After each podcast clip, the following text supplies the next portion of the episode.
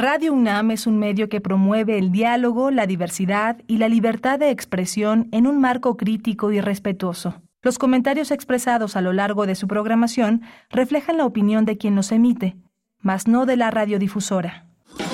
Radio UNAM presenta Primer Movimiento, El Mundo desde la Universidad. Hola, buenos días. Son las 7 de la mañana con 4 minutos. Estamos en primer movimiento en este en este jueves 27 eh, de abril estamos en Radio UNAM, en Adolfo Prieto 133, en la Colonia del Valle, un equipo que hace posible todo, esta, todo este contacto con ustedes, esta forma de hacer comunidad tan particular que tiene la radio, la radio universitaria, tres horas de 7 a 10, ojalá nos acompañen todo este espacio y se queden con nuestra programación. Está Rodrigo Aguilar en la producción ejecutiva, está, eh, está nuestro compañero Jesús Silva en los controles eh, técnicos y mi compañera Berenice Camacho en la conducción Querida Berenice, buenos días. Miguel Ángel Quemain, muy buenos días. Buenos días a todas, a todos quienes están sintonizando la radio desde Ciudad de México o que nos escuchan en las plataformas, distintas plataformas que reproducen la señal de radio, directamente también en nuestra página web www.radio.unam.mx, también en cabina de, de AM se encuentra Socorro Montes en eh, frente a la consola, en los controles técnicos y Tamara Quirós en las redes sociales. Iniciamos esta emisión, esta emisión que tendrá una propuesta literaria literaria para ustedes. Al, inicio, al arranque, vamos a conversar con Rubén Islas, catedrático, columnista, eh, eh, escritor, por supuesto, acerca de este libro publicado por Gedisa, que forma parte de un proyecto eh, amplio, amplio ya, este, con una visión sobre la cartilla moral de Reyes y que Rubén Islas ha traducido, reflexionado con múltiples, múltiples elementos y referencias eh, pues respecto a esa cartilla mm, eh, moral y trae entonces ahora con Gedisa la cartilla amoral. Es un ensayo de Rubén Islas que, que, estaremos, estaremos con él en unos momentos más. Vamos a tener también la presencia de Alfredo Ávila, el doctor Alfredo Ávila, uno de nuestros historiadores más relevantes, un hombre que ha pensado la historia, que la ha realizado y que en toda esa historia reflexiona sobre la historia de la historia. Tendremos en la nota nacional un acercamiento a Chiapas, nos detenemos en Chiapas para pues eh, ver qué es lo que está ocurriendo en términos de violencia, la violencia que ha tenido lugar, episodios de, violencia importantes en los últimos en los últimos días en San Cristóbal de las Casas particularmente, pues vamos a tener una, bueno, ya hay, ya hay presencia de la Guardia Nacional y del Ejército en eh, San Cristóbal y en las inmediaciones. Vamos a tener una conversación con Ángeles Mariscal, periodista independiente, colaboradora en diversos medios nacionales. Vamos a tener también eh, la segunda edición del Festival de la Niñez por un Futuro Sustentable. Vamos a hablar con Alejandra Barzana, coordinadora de Extensión Cultural en la Coordinación Universitaria para la Sustentabilidad de la UNAM. Y poesía necesaria, por supuesto. Les voy a compartir una propuesta para esta mañana, para acompañar su mañana de jueves con poesía. Hoy eh, tenemos mundos posibles. Hoy va a hablar Alberto Betancourt de un libro, una visita a la ruptura de las fronteras imaginarias de la multi o la transdisciplina. Son bordes difusos, intersticios disciplinarios y reorganización del conocimiento.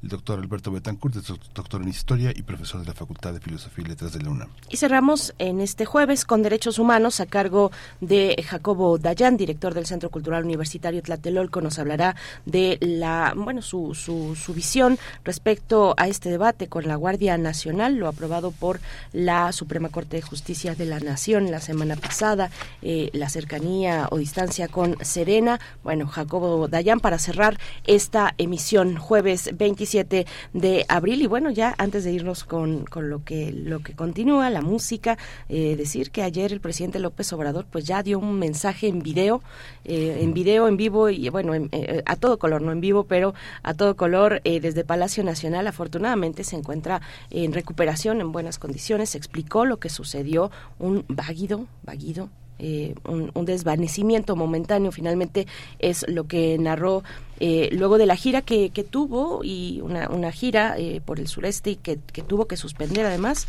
y por supuesto por COVID-19. Así es que bueno, pues ahí está, ya salió a desmentir pues muchos comentarios de todo tipo, ¿no? Algunos eh, pues desde lo desafortunado y, y, y, ruines también directamente, ¿no? Y pues ahí estuvo el presidente narrando además pasajes de la historia muy a su estilo, ¿no? Pasajes de la historia, la relación de Madero con, con periodistas en su momento Parlamento, dice el presidente, e insiste en eso cada que puede, la relación, digamos, de pues de, cierta persecución o mala prensa, pues una persecución que tuvo ahí con la prensa y con algunos intelectuales, decía, agregaba López Obrador el día de ayer, pues bueno, ya, ya lo vimos frente a cámara y pues para apaciguar las, las aguas que a la menor provocación pues eh, se ponen muy turbias, Miguel Ángel. Sí, son este, esta, esta vieja manera de decir como un desfallecimiento, un, una pérdida de fuerzas, un vaído, así decían antes, los, hombres de antes. Pero sí, este, esta espera eh, le permitió, eh, permitió que todos nos diéramos cuenta que, como se decía antes, o se sigue diciendo, la gente enseñara el cobre. Y qué bueno, qué, qué bueno que se expresaran de esa manera tan ruin muchas personas en redes sociales, porque pues este enseñar el cobre es importante, dar, dar la cara, dar la cara sin máscaras es importante, sobre todo en estos tiempos con tantos cambios, ¿no? Por supuesto. Bueno, pues ahí está eh, esta, esta información importante y nosotros vamos ya, ahora sí, directamente con música para iniciar eh, con los contenidos de esta mañana. Vamos a, escuchar mm, a James Brown a cargo de esta canción, Get Up Off That Thing.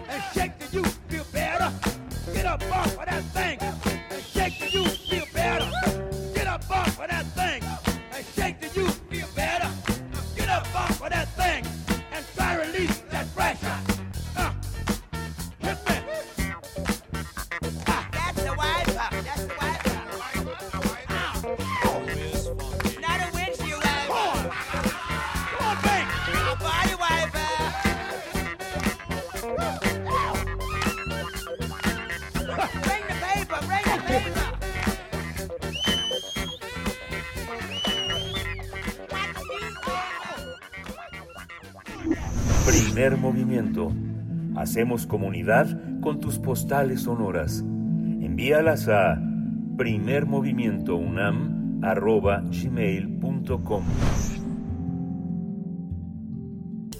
Toma nota y conoce nuestra recomendación literaria. A través de 176 páginas, el escritor Rubén Islas desarrolló el ensayo Cartilla Moral, donde incursiona en la filosofía política para definir y defender sus convicciones con agudeza, provocando en ocasiones incomodidad. En este libro retoma la cartilla moral de Alfonso Reyes, así como la denominada Constitución Moral convocada por el presidente Andrés Manuel López Obrador. Se adentra en ambos temas. Bajo el sello de editorial Gediza, el autor invita a la reflexión y busca provocar a lectores de la perspectiva atea.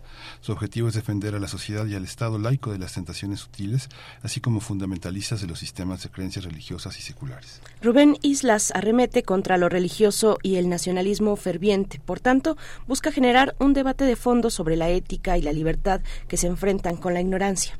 Sin embargo, se basa en la premisa de Rosa Luxemburgo, quien señalaba que la libertad es siempre la libertad de quien piensa de manera diferente. Y vamos a conversar sobre esta publicación hecha por Gediza y está con nosotros en la línea Rubén Islas, catedrático, columnista, escritor. Bienvenido, Rubén. Buenos días. Muy buenos días.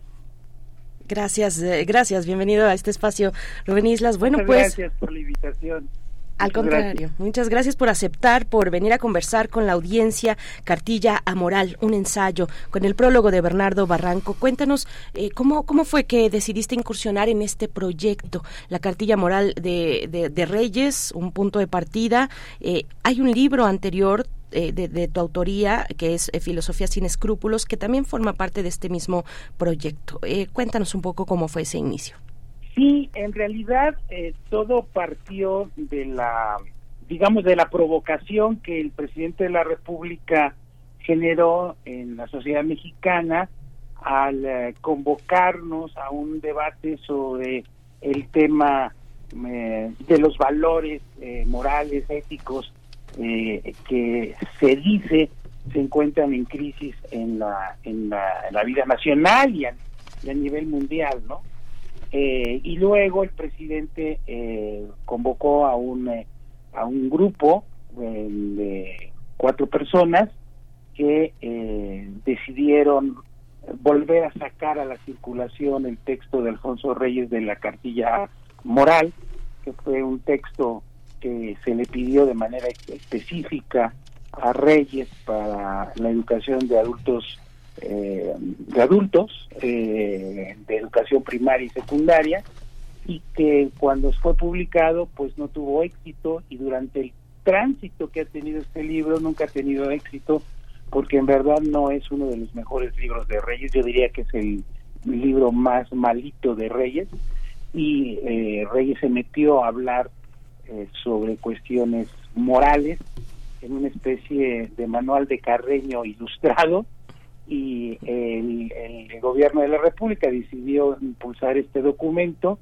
Yo desconocí el documento, lo, lo adquirí en la, en la versión publicada por el Fondo de Cultura Económica y me puse a hacer un análisis de fondo del texto y me pareció un texto muy pobre, pero a partir de ese texto tan pobre que es de Reyes, que, que tiene textos maravillosos, ¿no? Como el deslinde, eh, me dije, vale la pena escribir un texto, ¿no? Y empecé a escribir un texto y a recopilar textos que yo ya había escrito en una columna eh, digital de un diario digital que es SDP Noticias. Y empecé a trabajar y a trabajar y a recopilar los textos, a unirlos y a darles forma, a establecer un método para darles forma y a establecer una narrativa. Y de pronto me surgió un libro muy grandote, muy grande y que, eh, que no tenía conexión entre, entre capítulos y me puse a reflexionar y de pronto de ese libro muy grandote salieron dos libros. El primero fue Filosofía sin escrúpulos, que fue publicado el año pasado, el año, antepasado, y, eh, y después eh, este libro de Cartilla eh, Amoral, que ahora eh, nos publica Gedisa, y que el objetivo de este libro es poner eh, por delante el sentido de que la ética existe fundamentalmente para eh, ponderar eh, el ejercicio de la libertad. Ujú. es, es, es interesante, Rubén, porque bueno, arrancas también de alguna manera diciendo que Alfonso Reyes eh, sin duda es el, el- el intelectual de mayor calado en México eh, y, y bueno, sé que se quedan fuera un montón de, de- lo comparas con Paz, pero ¿qué pasa con Vasconcelos, con Gauss, con eh, Daniel Cosío Villegas? Eh, hay toda una una cantidad de intelectuales que han modelado la vida, muchos exiliados españoles, eh, eh, pero eh, eh, esta, esta manera de pensar la política solamente como la con la figura de Reyes como un objeto de polémica, ¿a dónde, a dónde conduce si se dejan fuera Bueno, todas estas bueno, ideas? Bueno, sí, hay, hay una infinidad de, personajes, hombres y mujeres muy valiosos en la historia de, las ideas en México, pero a mí me parece que en el, el caso de Reyes es un hombre eh, con un sentido, o fue un hombre con un sentido, un espíritu renacentista, es decir, un hombre que a través de las letras abarca una totalidad enorme de temas, ¿no? La- la- la- los textos que publicó sobre estudios eh, eh, sobre la Grecia antigua, sobre la filosofía de, eh, la Grecia antigua, que fueron publicados tam- este, por el Fondo de Cultura Económica en un, en un, breviario extraordinario, eh, pues nos muestran a un, a un Reyes polifacético, a un Reyes erudito, a, a un gran intelectual, ¿no? Por eso lo pongo, digamos, en la cúspide, eh, sin menospreciar a, a, a, otros eh, pensadores y pensadoras muy importantes a lo largo de la, de la historia eh, de nuestro país. Pero por esa misma razón que Reyes tiene ese nivel de erudición extraordinario, de pronto uno lee la, su cartilla moral y realmente uno queda eh, bastante frustrado, ¿no? Porque no es un texto a la altura de lo que Reyes podría haber escrito. De hecho, ahí hago comparaciones mientras eh, Jean-Paul Sartre, Simón de Beauvoir, Bertrand Russell estaban escribiendo cosas muy fuertes a, nivel interna en, sus espacios eh, eh, de, de, de, de, difusión de la filosofía, de la literatura en Europa. Eh, eh, pues Reyes escribe esta cartilla moral que frente a los textos de estos eh, grandes filósofos y escritores a nivel internacional, pues desmerece mucho -huh. Rubén Islas, y bueno, eh, estamos en una radio universitaria y naturalmente yo te quiero preguntar que nos cuentes un poco sobre una especie de advertencia, tal vez también una provocación, eh, cuando dices no, digamos, no, inter no sé si, si, de hecho no con estas palabras, pero tú cuéntanos, pero algo así como no interesarte por cumplir con los... Eh, pues con los estándares eh, metodológicos académicos. En este libro pues haces muchísimas referencias que de hecho son empleadas por eh, espacio, en los espacios académicos no cualquier politólogo politóloga se asoma a este libro y va a tener un diálogo necesariamente porque por ahí pasamos muchos no eh, ¿qué, qué, qué, pasa con la academia y, y la filosofía y la libertad de pensar de proponer de provocar nos dices eh, dices esta, dices esta es una auténtica y cabrona provocación social y política. Sí, sí, bueno, yo soy un académico, soy profesor de sí. la Facultad de Estudios Superiores de Zacatlán. Eh, yo lo que observo en el medio académico es que eh, eh, estamos sujetos a demasiadas formas, ¿no? la metodología se ha convertido en, en una regla dictatorial en el mundo académico. los trabajos, los, los los papers deben siempre tener ciertos formatos y si no tienen esos formatos, pues nadie los acepta. Yo me pregunto si el señor Marx, el señor Proudhon, o el señor Rousseau o el señor Voltaire estuvieran viviendo en, esta época y presentaran un texto, pues en las universidades el- lo- lo- los, las- los, este, los órganos colegiados que va- valoran los artículos seguramente no se los aprobarían, ¿no? Porque no cumplen con los requisitos metodológicos que se que se exigen hoy en día, que son una especie de camisa de fuerza. Entonces, yo me salgo de ahí, utilizo el mecanismo del ensayo analítico, eh, el ensayo crítico, eh, teniendo el, sentido de la crítica como lo entendía eh, Kant, que es el- entender el sentido de las cosas, el análisis del sentido de las cosas, y, y, y, y me salgo de, de las reglas que impone la academia y que impone y que, y que imponen los órganos colegiados de las universidades para presentar eh, artículos eh, debidamente determinados eh, em, en términos metodológicos, ¿no?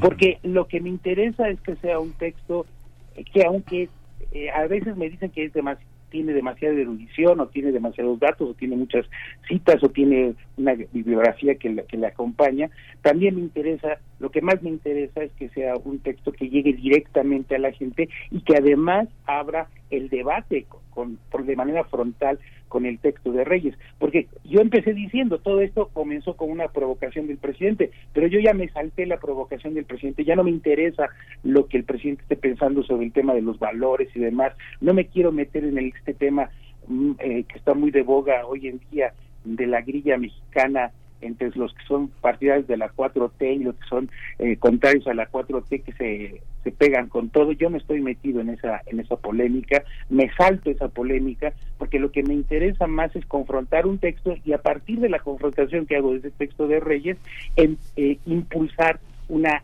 una nuevas ideas de lo que yo llamo la contramoral, de lo que yo llamo la, la conformación de eh, valores éticos mínimos o de un mínimo de valores éticos que le permitan a los jóvenes hoy en día, los jóvenes del siglo XXI, resolver los problemas que viven los jóvenes del siglo XXI hoy en día en la era digital, que no son los valores que teníamos las personas que nacimos en el siglo XX y que eh, teníamos circunstancias y contextos totalmente distintos a los que tienen las personas que han nacido hoy en el siglo XXI. Yo tengo alumnos, todos mis alumnos hoy en día son nacidos en este siglo, ninguno de mis alumnos ya nació en el siglo XX. Entonces, este tránsito de siglo a siglo, de forma de vida a forma de vida, obliga a que pongamos en tela de juicio eso que se llaman los valores tradicionales a los que hace referencia la cartilla moral de Reyes.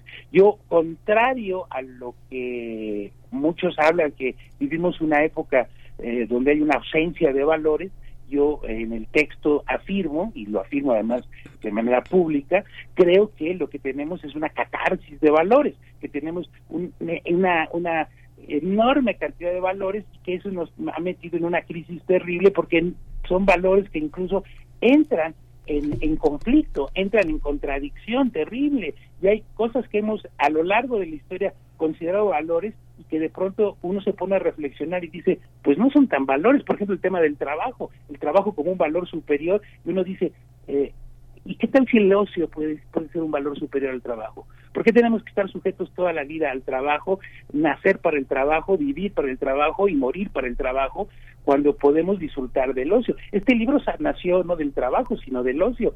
Eh, realmente eh, la pandemia me sirvió, ese tiempo de ocio de la pandemia me sirvió para poder ponerme a escribir profundamente estos dos textos, ¿no? Entonces, este, este conflicto de, de- de- de tantos valores que existen nos obliga a reflexionar sobre los mínimos y a partir de esos mínimos la construcción de una ética que, in- insisto, pondere y postule la libertad. Sí, lanzas la pregunta de si estamos experimentando una ausencia de valores o una génesis de nuevos valores hegemónicos. Empleas esa esa palabra y también empleas eh, para ello una, eh, digamos, reflexiones de, de Bauman y de Zizek. Pero bueno, Miguel Ángel.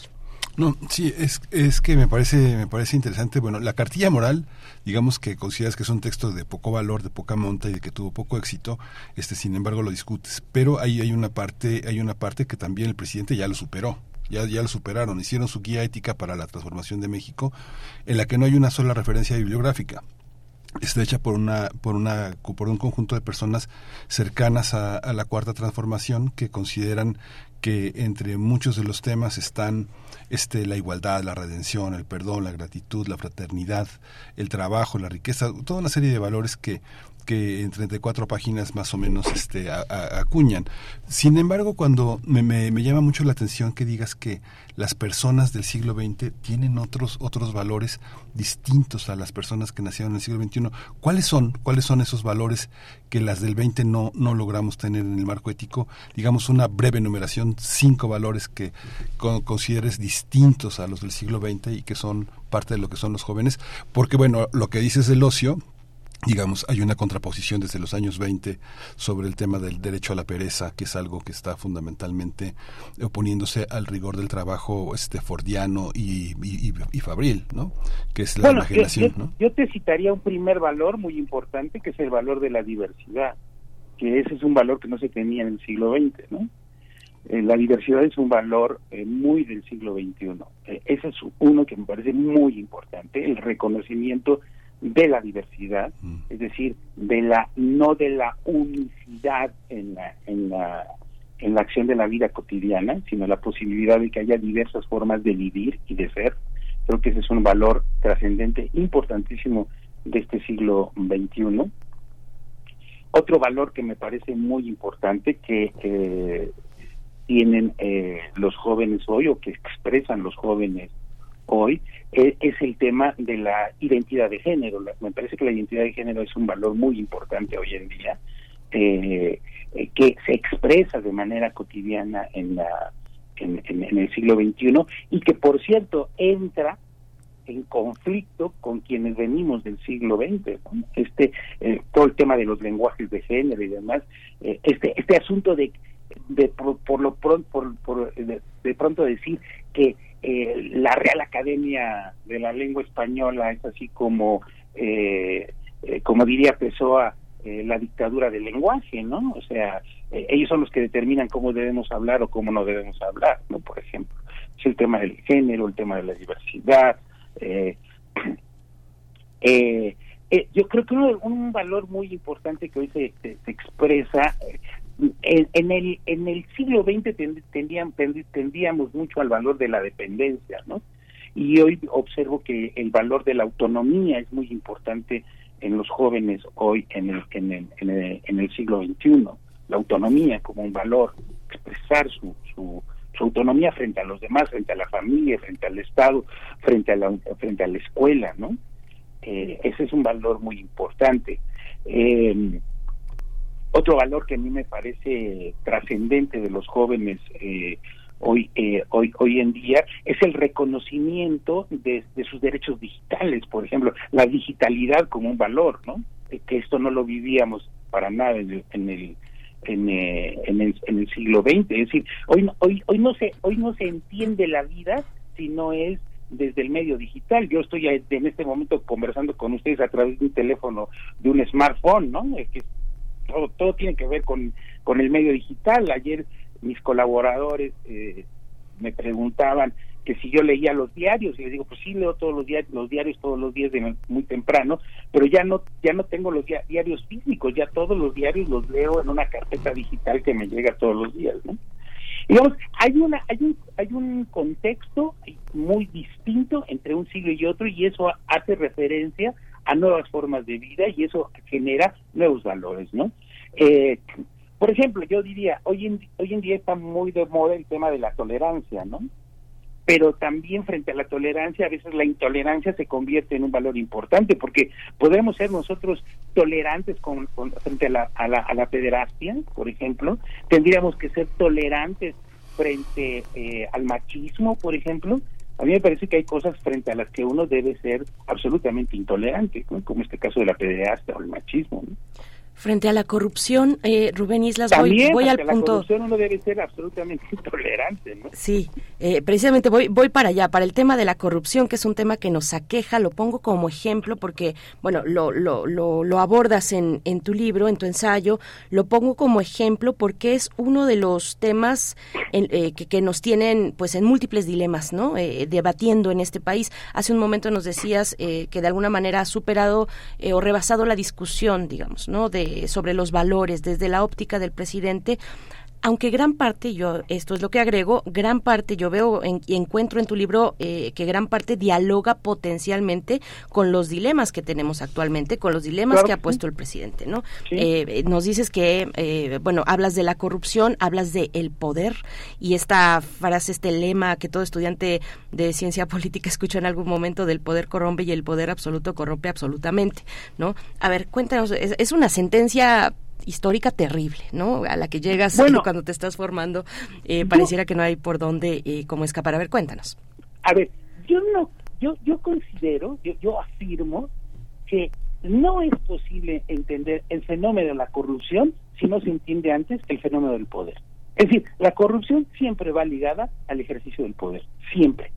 La corrupción en las empresas, la corrupción en el gobierno, la corrupción en la familia, la corrupción donde tú quieras, en cualquier espacio social donde tú quieras, para que pueda existir un nivel de corrupción, necesita de, de existir poder. En eso Foucault es maestro, porque nos enseñó, nos, en- nos hizo entender que en el, en el universo social en el que vivimos estamos insertos en una multiplicidad de relaciones de poder.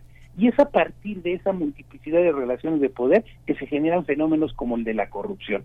Es decir, no se puede entender la corrupción, o sea, pensar que la corrupción es un asunto de orden moral me parece una ingenuidad, me parece una terrible y absoluta ingenuidad. No, la corrupción no es un problema de orden moral. La corrupción está ligada a las relaciones de poder. Quien tiene poder y ejerce el poder puede realizar actos de corrupción. Quien no tiene poder no realiza actos de corrupción. O sea, no no hay posibilidad de eso. Cuando ellos cuando de pronto llega voy a poner un ejemplo eh, de lo más eh, eh, coloquial, ¿no? Eh, la mordida de, un agente de tránsito, ¿no? Cuando un agente de tránsito llega y te quiere multar y te quiere corromper, lo vas a corromper o se va a corromper con una mordida, solamente lo puede hacer porque el agente de tránsito tiene poder, tiene el poder que le da la posibilidad de multarte o no multarte. Si eso no existe, si eso no existiera, no se podría corromper al agente de tránsito, al policía o, o, o, o el que está detrás de una ventanilla, ¿no? Eh, cobrándote los impuestos, o, es decir, cualquiera de estos fenómenos que tienen eh, eh, que tienen que ver con el ejercicio de poder gubernamental, empresarial, eh, eh, familiar, social, eh, generan relaciones de, de corrupción. Siempre la corrupción está ligada al fenómeno del poder. Quien, quien piense otra cosa, quien piense que la corrupción es porque nos portamos mal, porque porque somos eh, inmorales, etcétera, pues verdaderamente me parece una cuestión muy cándida, muy ingenua, que no entra al fondo del problema, al fondo del sentido del problema, que es el tema de las relaciones de poder. Y en un sistema capitalista, postmoderno, neoliberal y populista en el que vivimos, la corrupción se potencia, porque porque eh, el, las relaciones de poder se tornan relaciones de poder económico, ¿no? Es decir, quien tiene la lana, quien tiene la cartera manda y todo el mundo quiere tener la cartera y todo el mundo quiere tener el dinero y pues para tener el dinero pues la gente se corrompe a partir de la generación de relaciones de poder. Todo lo demás, esto de que vamos a portarnos bien para no ser corruptos, insisto, me parece de una terrible eh, ingenuidad. Y además quiero hacer una reflexión, yo, yo no me presento como yo, yo sí hago una diferencia entre ser crítico a ser criticón, ¿no? Es decir, todos los que son, eh, se dicen críticos del presidente y la cuarto, 4T a mí me parecen criticones, ¿no? No me parecen críticos. La crítica implica hacer análisis de las cosas y plantear el sentido de esas cosas, ¿no? Como cuando Kant escribe la crítica de la razón pura o la crítica de la razón práctica, ¿no?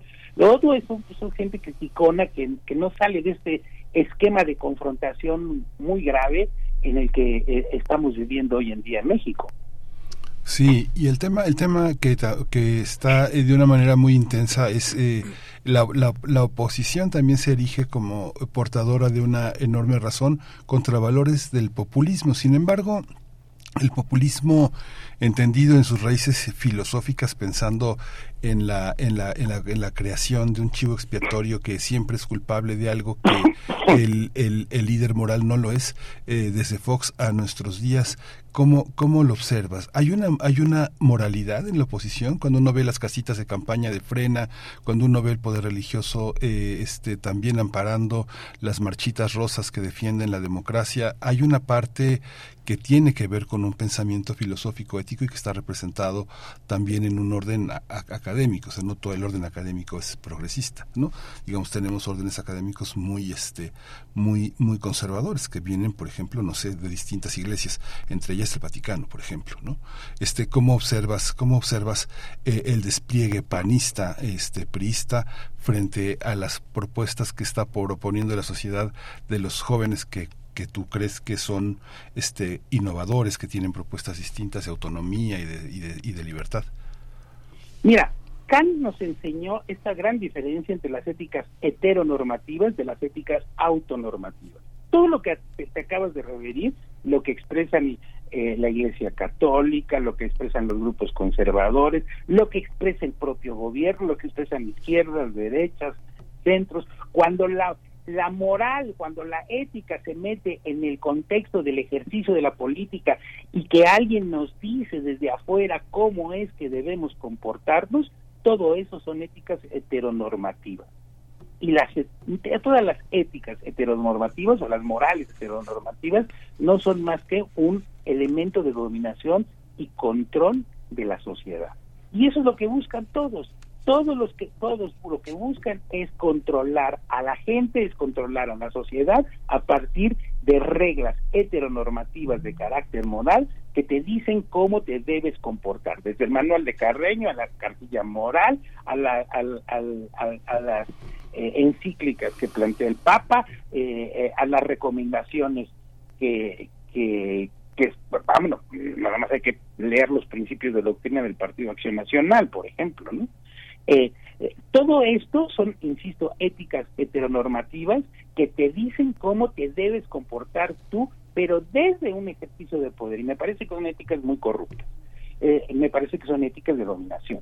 En tanto que las éticas autonormativas son aquellas que desde un principio central, el imperativo categórico kantiano, yo diría, por ejemplo, te hacen reflexionar sobre esa realidad y te impones tú mismo un comportamiento que implique el reconocimiento del otro. Ahí yo planteo un, un, un, principio muy importante, que por cierto viene de la medicina, desde el mundo griego, que es primum non nocere, es decir, lo primero que uno debe pensar es no dañar al que está enfrente, ¿no?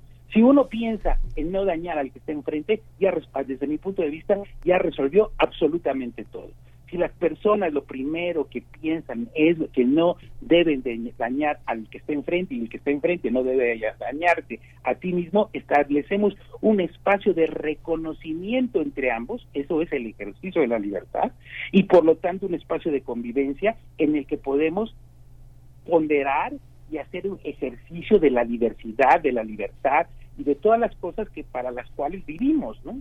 Vivimos, yo creo que yo soy, en eso soy muy aristotélico. Yo creo que vivimos para el disfrute no no no no no no no para eh, el sometimiento al trabajo, por ejemplo. ¿no? Cartilla Amoral, un ensayo de Rubén Islas publicado por Gedisa con prólogo de Bernardo Barranco. Muchas gracias por compartirlo con la audiencia. Queda ahí la invitación para quien quiera acercarse a este material. Eh, muchísimas gracias, Rubén Islas, catedrático, no, pues columnista, escritor. que me hayan invitado, especialmente a Radio UNAM. Yo soy profesor de la universidad y me me, me, encanta mucho pues estar en esta estación que es la estación de los universitarios. Y, y muchas gracias por la invitación. Y, y diciéndole al público pues el libro está en librerías lo pueden encontrar. Y es un libro que pues está convocando al debate. No yo no estoy, quiero imponer mis ideas sino más bien abrir el debate para que la gente diga bueno nos, nos gustó me gustó el libro de Rubén Hilas porque me planteé estas cosas o no estoy de acuerdo con el libro de Rubén Hilas por tales y cuales Sí, muchas gracias Rubén. Pues ahí estaremos este, recogiendo también los comentarios de la audiencia. Muchas gracias. Buen gracias, día. buenos días. Vamos a ir con música, vamos a escuchar de Alicia Keys Falling.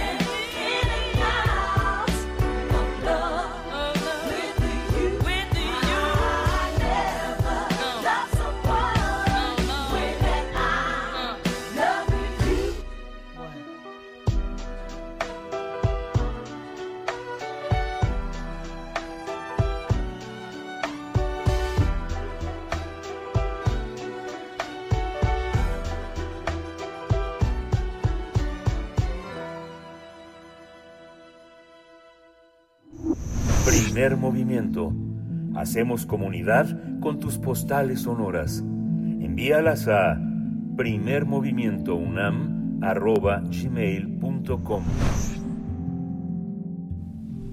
7 con 47 minutos de la mañana. Algunos comentarios rápidamente de la conversación que acabamos de tener con Rubén Islas. Ahí está su cartilla. A Moral es una propuesta a manera de ensayo, de ensayo crítico con distintas referencias, múltiples, muchas referencias eh, de autores eh, diversos de varias épocas y bueno, que está eh, pues rondando el tema de el estado, digamos de el, un estado moral como parte de las derivas del estado nación, derivas no tan afortunadas. Bueno, se está planteando también los alcances del cristianismo en la política, son varios los, los elementos. Eh, nos dice por acá Franz Café, pero las éticas autonormativas no son ciencia infusa Mm, también Alfonso Dalba Arcos dice, buen día jóvenes, todo esto comenzó como respuesta a una provocación directa del señor presidente.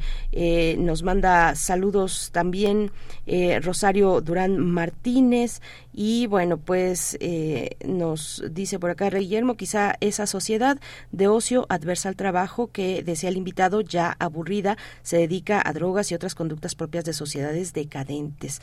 Nos comenta, bueno, pues seguimos atendiendo sus comentarios y atendiendo a esta discusión. Por el momento vamos a escuchar precisamente, eh, pues ahora en el, en, en el contexto de estos de digamos de estas teorías que ya daban prácticamente por perdido por finado al presidente y demás. Bueno ya salió ayer el presidente ya había salido también parte de su equipo a decir a ver la cosa va por acá eh, e informando de esa manera. Incluso eh, la no primera dama Beatriz Gutiérrez eh, Müller también fue muy clara al decir, pues él está bien, está en recuperación, hay que parar, hay que dedicar el tiempo a otra cosa cuando no se tiene la certeza y cuando es un tema tan delicado también, decía ella, pónganse a leer, empleen su tiempo en eso. Bueno, pues vamos con una propuesta de ojo de mosca para hablar precisamente de las teorías de la conspiración. Revista Cómo ves. Ojo de mosca.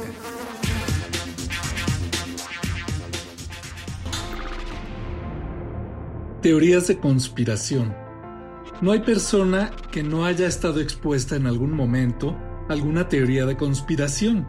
Algunas parecen simplemente absurdas y en cierto modo inofensivas, como la creencia en platillos voladores tripulados por marcianitos verdes que nos vigilan desde las nubes o la idea de que la Tierra es plana.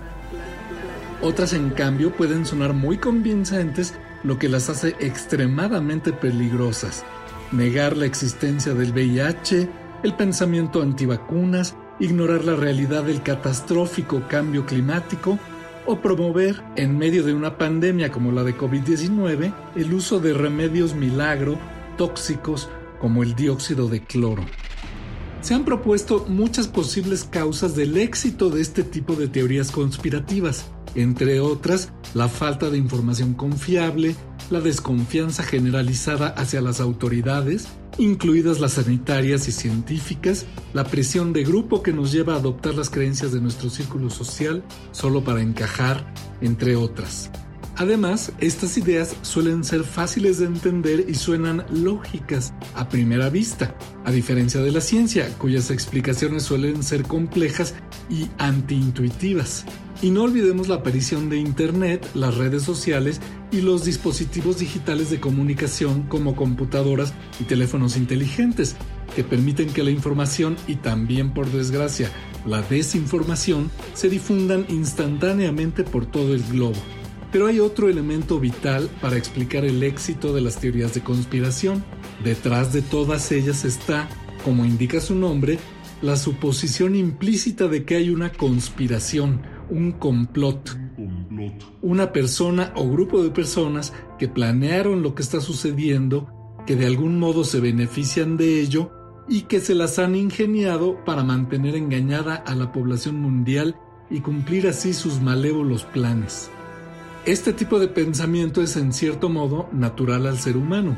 Las cosas ocurren porque alguien las causa, piensa un niño. Detrás de todo suceso debe haber una intención. Las cosas pasan por algo, se dice. Pero si algo nos ha enseñado la ciencia es que las cosas no siempre pasan por algo. Los objetos no caen al suelo debido a que alguien lo ordene. Las especies no evolucionan para avanzar en una dirección predeterminada. Las epidemias, sismos y huracanes no ocurren debido a la voluntad de nadie. De la misma forma, hay acontecimientos en el mundo humano, como los atascos de tráfico, las fluctuaciones del mercado o algunos movimientos sociales que no tienen una causa concreta y mucho menos obedecen a un plan.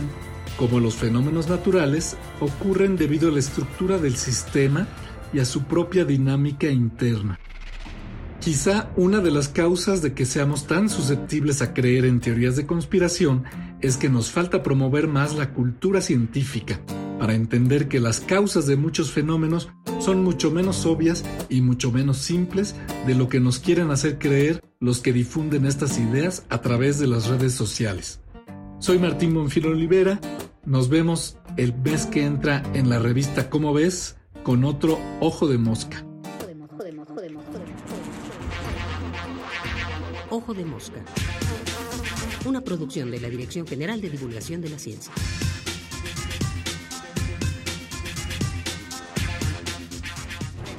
Revista Cómo ves. Primer movimiento. Hacemos comunidad con tus postales sonoras. Envíalas a primermovimientounam.gmail.com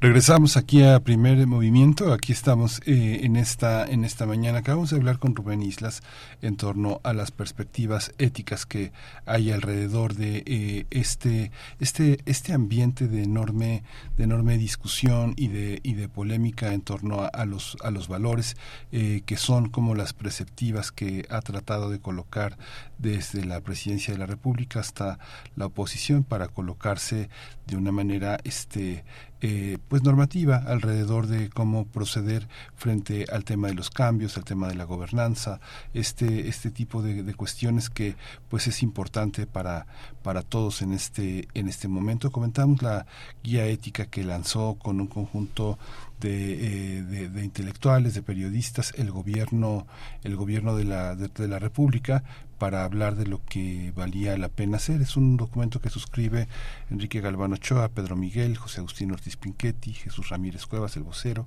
Margarita Valdés González Salas, Verónica Velasco Aranda, que forma parte pues de el grupo de también de proveedores de ideas de la presidencia de la República, en la que elaboran toda una serie de valores que dieron paso a la discusión ética después de la de la de, la cartilla moral con la que este López Obrador un poco un poco con buena voluntad pero pues bastante ingenuo trató de colocar un texto que se publicó en 1944 en un México pues muy radicalmente distinto al que soy con un Reyes pues un hombre que trabajaba en la burocracia y que este cumplía las órdenes de Jaime Torres Bodet al frente de la Secretaría de Educación Pública tratando de acompañar la campaña de alfabetización de aquellos años.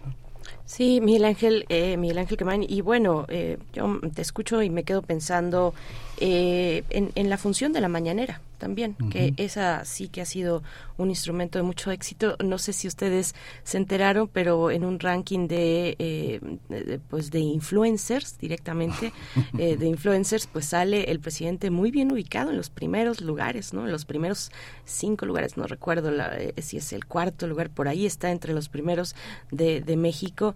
y bueno, eso nos habla también de ese otro fenómeno de comunicación que también es un fenómeno muy pedagógico, es un fenómeno pedagógico que da, eh, que hace un diálogo con tantos frentes, ¿no? Y con la base también del presidente, con los, la ciudadanía que eh, le ha confiado, eh, pues, con su voto y, y con su y, y, también con su respaldo a lo largo de estos ya casi casi seis años, bueno, vamos para el quinto año, pero pues está ahí la, la, la, conferencia matutina del presidente, ¿no? Que que ahora que ha estado, que no ha estado, que, que se ausentó y que ha tomado las riendas el secretario de Gobernación, pues vemos también eh, el, el, pues las diferencias, el poder de convocatoria que tiene el presidente de la República, eh, eh, el espacio que, que, que, es de él, ¿no? Es, es su sello distintivo, el de las mañaneras. Pues bueno, todo esto eh, con respecto a los valores que se comunican a través de un espacio como este de manera tan tan tan eficaz e eficiente también. ¿no? Sí, sí, sí, es muy interesante sus opiniones que son este que son un poco como grandes afirmaciones, como especie de afirmaciones aforísticas al estilo este pascaliano, este que este señala la relación entre verdad, hipocresía, verdad y falsedad, ¿no? Todo, todo este toda esta ponderación que incomoda tanto pues a la, a la oposición que en realidad eh, ha construido muchos espacios de fingimiento, ¿no? Porque eh, eh, este esta mañanera que si él mismo dice todos quieren estar aquí para posicionarse, muchos periodistas dicen ¿por qué le da tanta bola a tantas personas que no tienen ni la mitad de audiencia, ¿no? Cuando se refiere a personas que los leen cinco personas, pero que él se refiere a ellos y que de pronto los pone en el radar de millones de personas o de miles de personas en ese en ese momento, pero que son que forman parte de la historia mexicana, que forman parte de la historia intelectual. A veces un, un profesor, un académico puede tener una un 40 lectores pero las ideas que se expresan a través de los espacios universitarios, de los libros,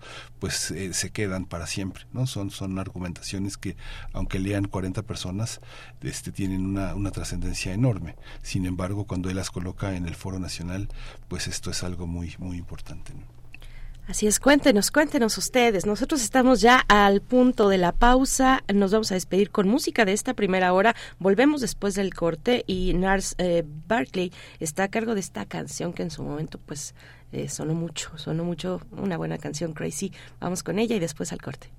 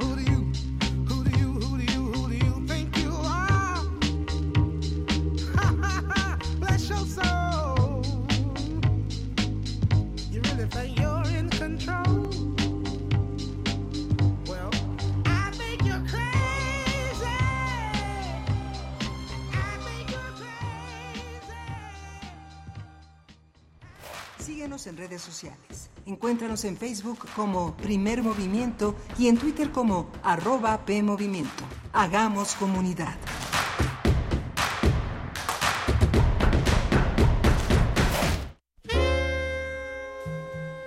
Como todos los años, Radio UNAM se une a las celebraciones del Día Internacional del Jazz. Música, comentarios, charlas y experiencias, en un especial de dos horas, conducido por el gran jazzista mexicano Eduardo Piastro. Los grandes del jazz convocados en la celebración de la música más libre del planeta.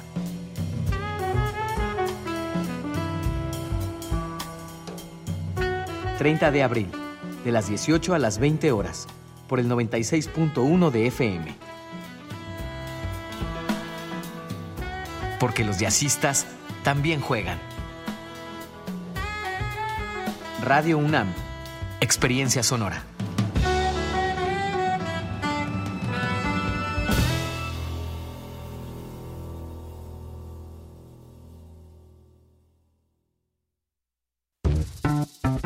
Un Estado debe organizar, ayudar y proveer.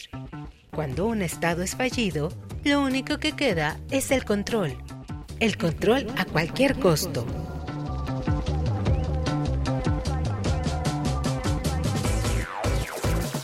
Radio UNAM te invita a reflexionar en torno al poder en la miniserie Los riesgos de la militarización y el militarismo. Mesas de diálogo sobre el poder y los aparatos de represión.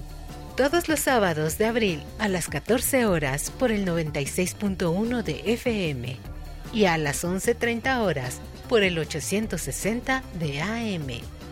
Antes de que el miedo nos haga ceder, que el conocimiento nos salve. Radio UNAM, Experiencia Sonora.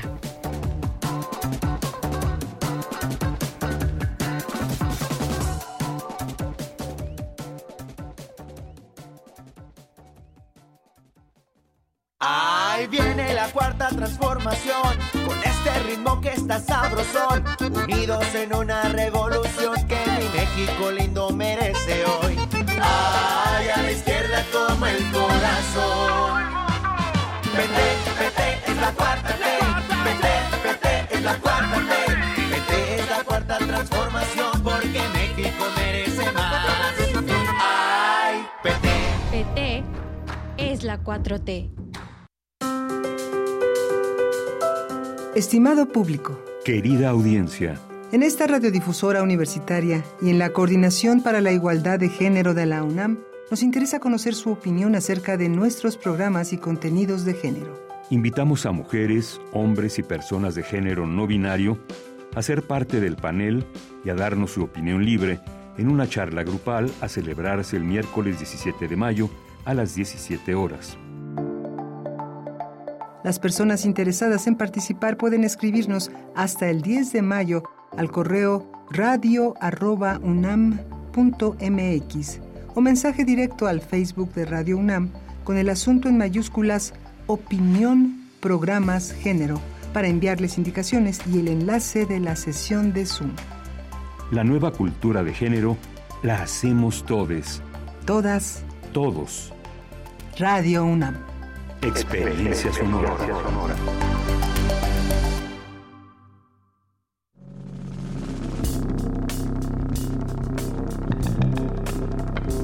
Prisma RU. Relatamos al mundo. Un informativo con visión universitaria. Noticias, análisis, debate. Prisma RU. Conduce Deyanira Morán.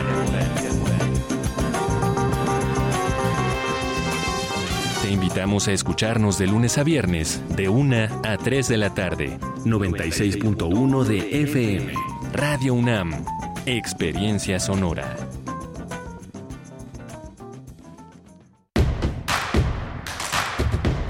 Encuentra la música de primer movimiento día a día en el Spotify de Radio UNAM y agréganos a tus favoritos.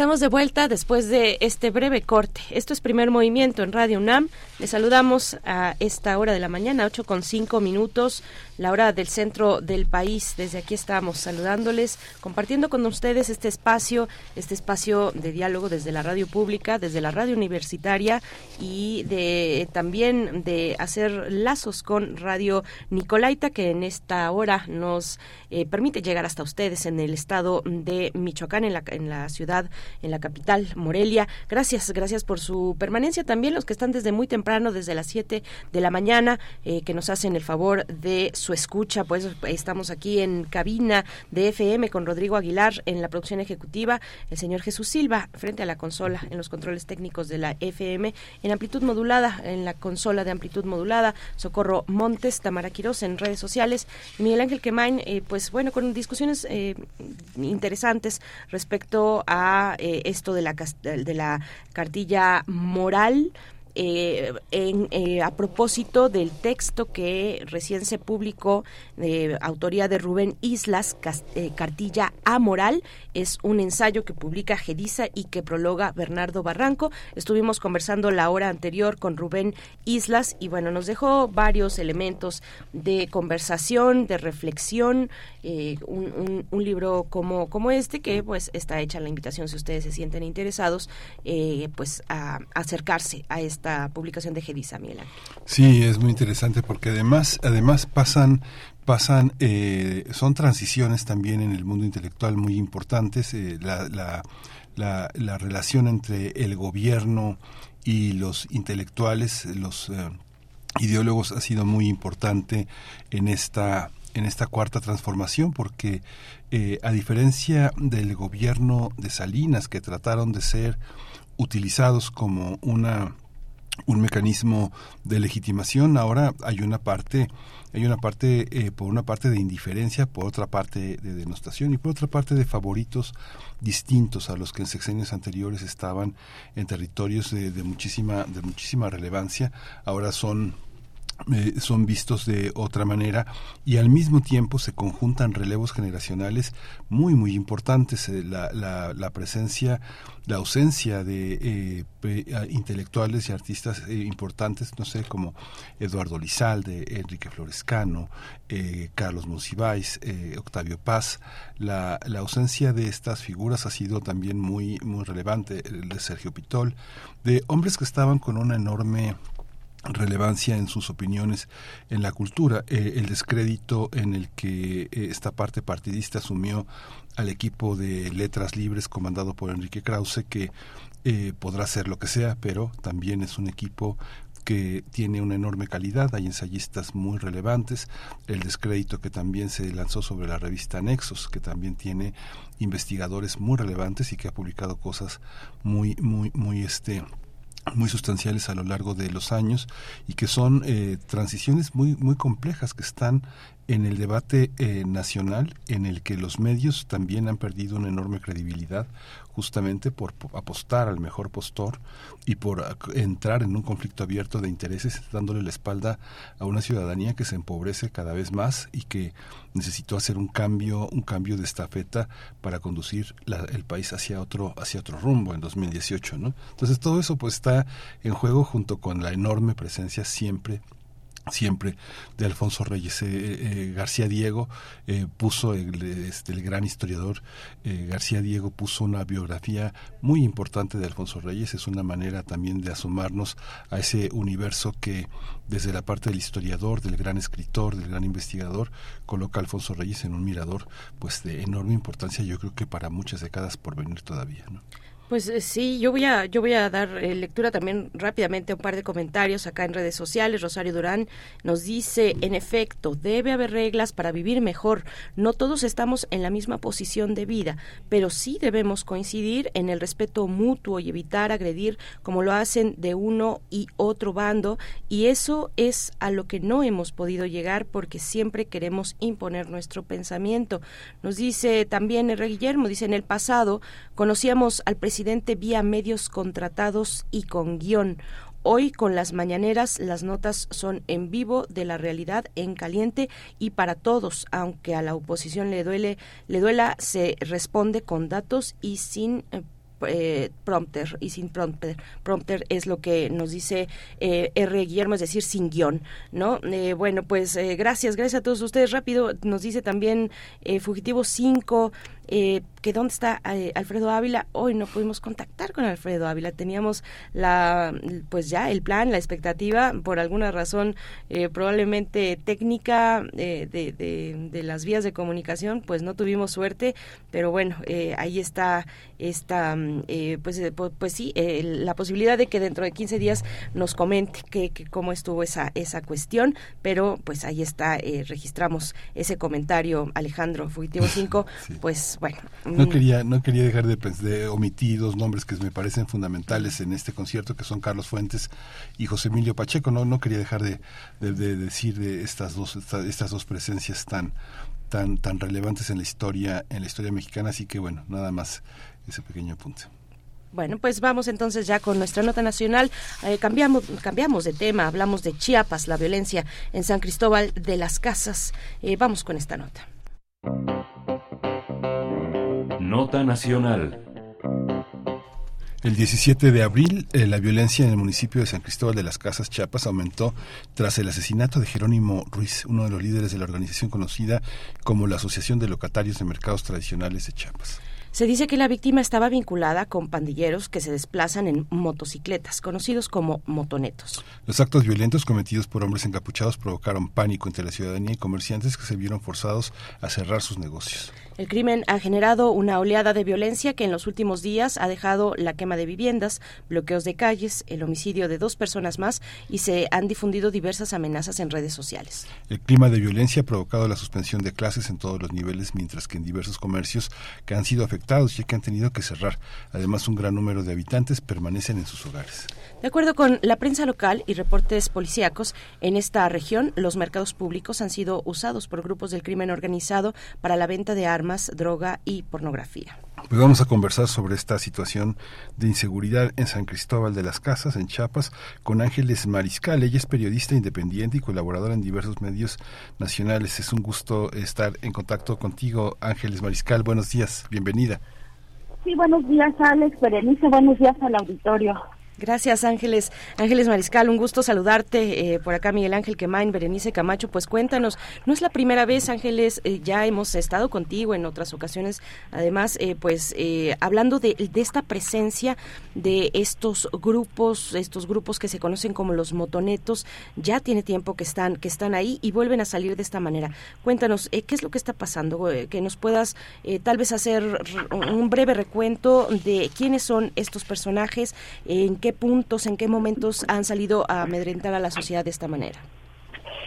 Sí, pues bueno, yo creo que primero habría que entender el, el- en la ubicación de San Cristóbal de las Casas, pero sobre todo entender que no es un asunto particular de San Cristóbal de las Casas, ni tampoco es un asunto particular del estado de Chiapas, sino tiene que ver con toda esta situación de violencia que se vive en el país, que está repercutiendo en muchas de las regiones de Chiapas y que se ve reflejada quizá más en San Cristóbal porque los reflectores han estado siempre más ahí, porque es una sociedad más próxima a donde estamos los medios de comunicación y porque es más mediático, muy conocido para la sociedad.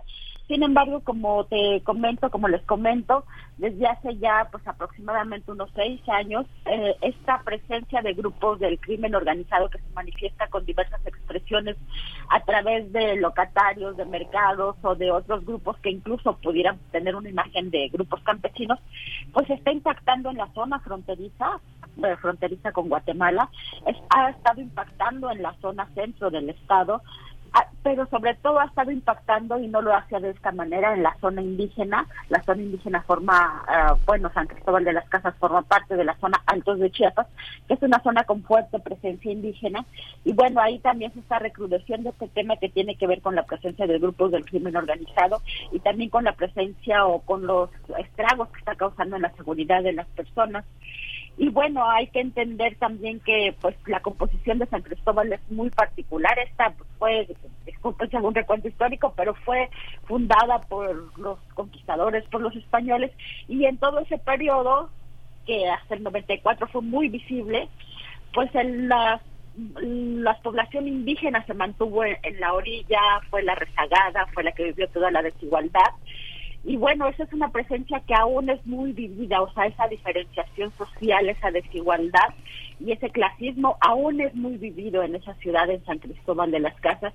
Y creo que eso ha sido también uno de los detonantes de las imágenes que ustedes vieron el 17 de abril, que también vieron en junio del año pasado, donde hay estas expresiones de violencia. Ahora, ahí lo que lo que está impactando es que esto en esta en esta región esta región también pues tiene un potencial son como 40 colonias grandes y como otras 40 colonias pequeñas que fueron fundadas por pobladores que se fueron desplazando por cuestiones económicas de persecución uh, cuestiones políticas hacia zona que se conoce como la zona norte de San Cristóbal de las Casas. Bueno pues ahí fue un, un, un lugar también de cuota política de los partidos en elecciones y este grupo, particularmente este grupo que ustedes mencionan como, como motonetos o también este grupo como locatarios de, mercados tradicionales, ha sido utilizado particularmente pues desde hace como dos, tres administraciones como grupos de choque para coaccionar el voto. Esa también es otra realidad, es algo que se ha documentado, es algo que ellos mismos reconocen, pero desde hace pues algunos dos, tres administraciones también se les empezó a dotar de armas y también se les empezó a dotar de estos vehículos que son motocicletas para moverse de una manera pues mucho más ágil, o sea, han sido conformados también como grupos de choque. Y bueno, el resultado es que ah, están participando, que, que pues son ahí una base social para que los grupos estos del crimen organizado pues puedan vender y hacerse de sus productos y otros servicios que tienen estas que pues llamamos empresas radicales, como ya han mencionado, como la droga, como las armas, como la pornografía, pues donde están participando, donde obligan a participar a jóvenes indígenas, también niños, pero también están participando de una manera muy intensa en el tráfico de personas y últimamente en la venta de protección, que es decir, lo que comúnmente se le conoce como ah, el cobro, de piso. Están también participando en estas actividades. Y bueno, hubo un, un, un asesinato, como lo mencionas, el 17 de abril de Jerónimo Ruiz, el uno de los líderes de estos mercados. Y esto, pues, nuevamente pone los ojos en este lugar, como menciona la población que ya ha vivido de manera reiterada como que estos actos de violencia, pues nuevamente se, se, alarmó conociendo el alcance que tienen pues estos grupos de choque, cerraron todas las calles, cerraron las escuelas, se paralizó la ciudad, con un impacto muy fuerte que tiene en la economía y en la economía donde también participan pues jóvenes y personas de esta zona norte que no hay que señalar también que en su mayoría trabajan en actividades lícitas, es decir, son trabajadores de hoteles, muchos tienen negocios también muy honestos, muchos se dedican a la venta de artesanías de una manera legal y honesta. Y bueno, hay un impacto ahorita económico muy fuerte. El, el gobierno lo que hizo, pues también hay que señalarlo, no ha querido reconocer que se trata de un problema que tiene todos los ángulos que les mencioné, el ángulo que tiene que ver, pues incluso con, con toda esta ola de violencia que, que viene arrastrando el país.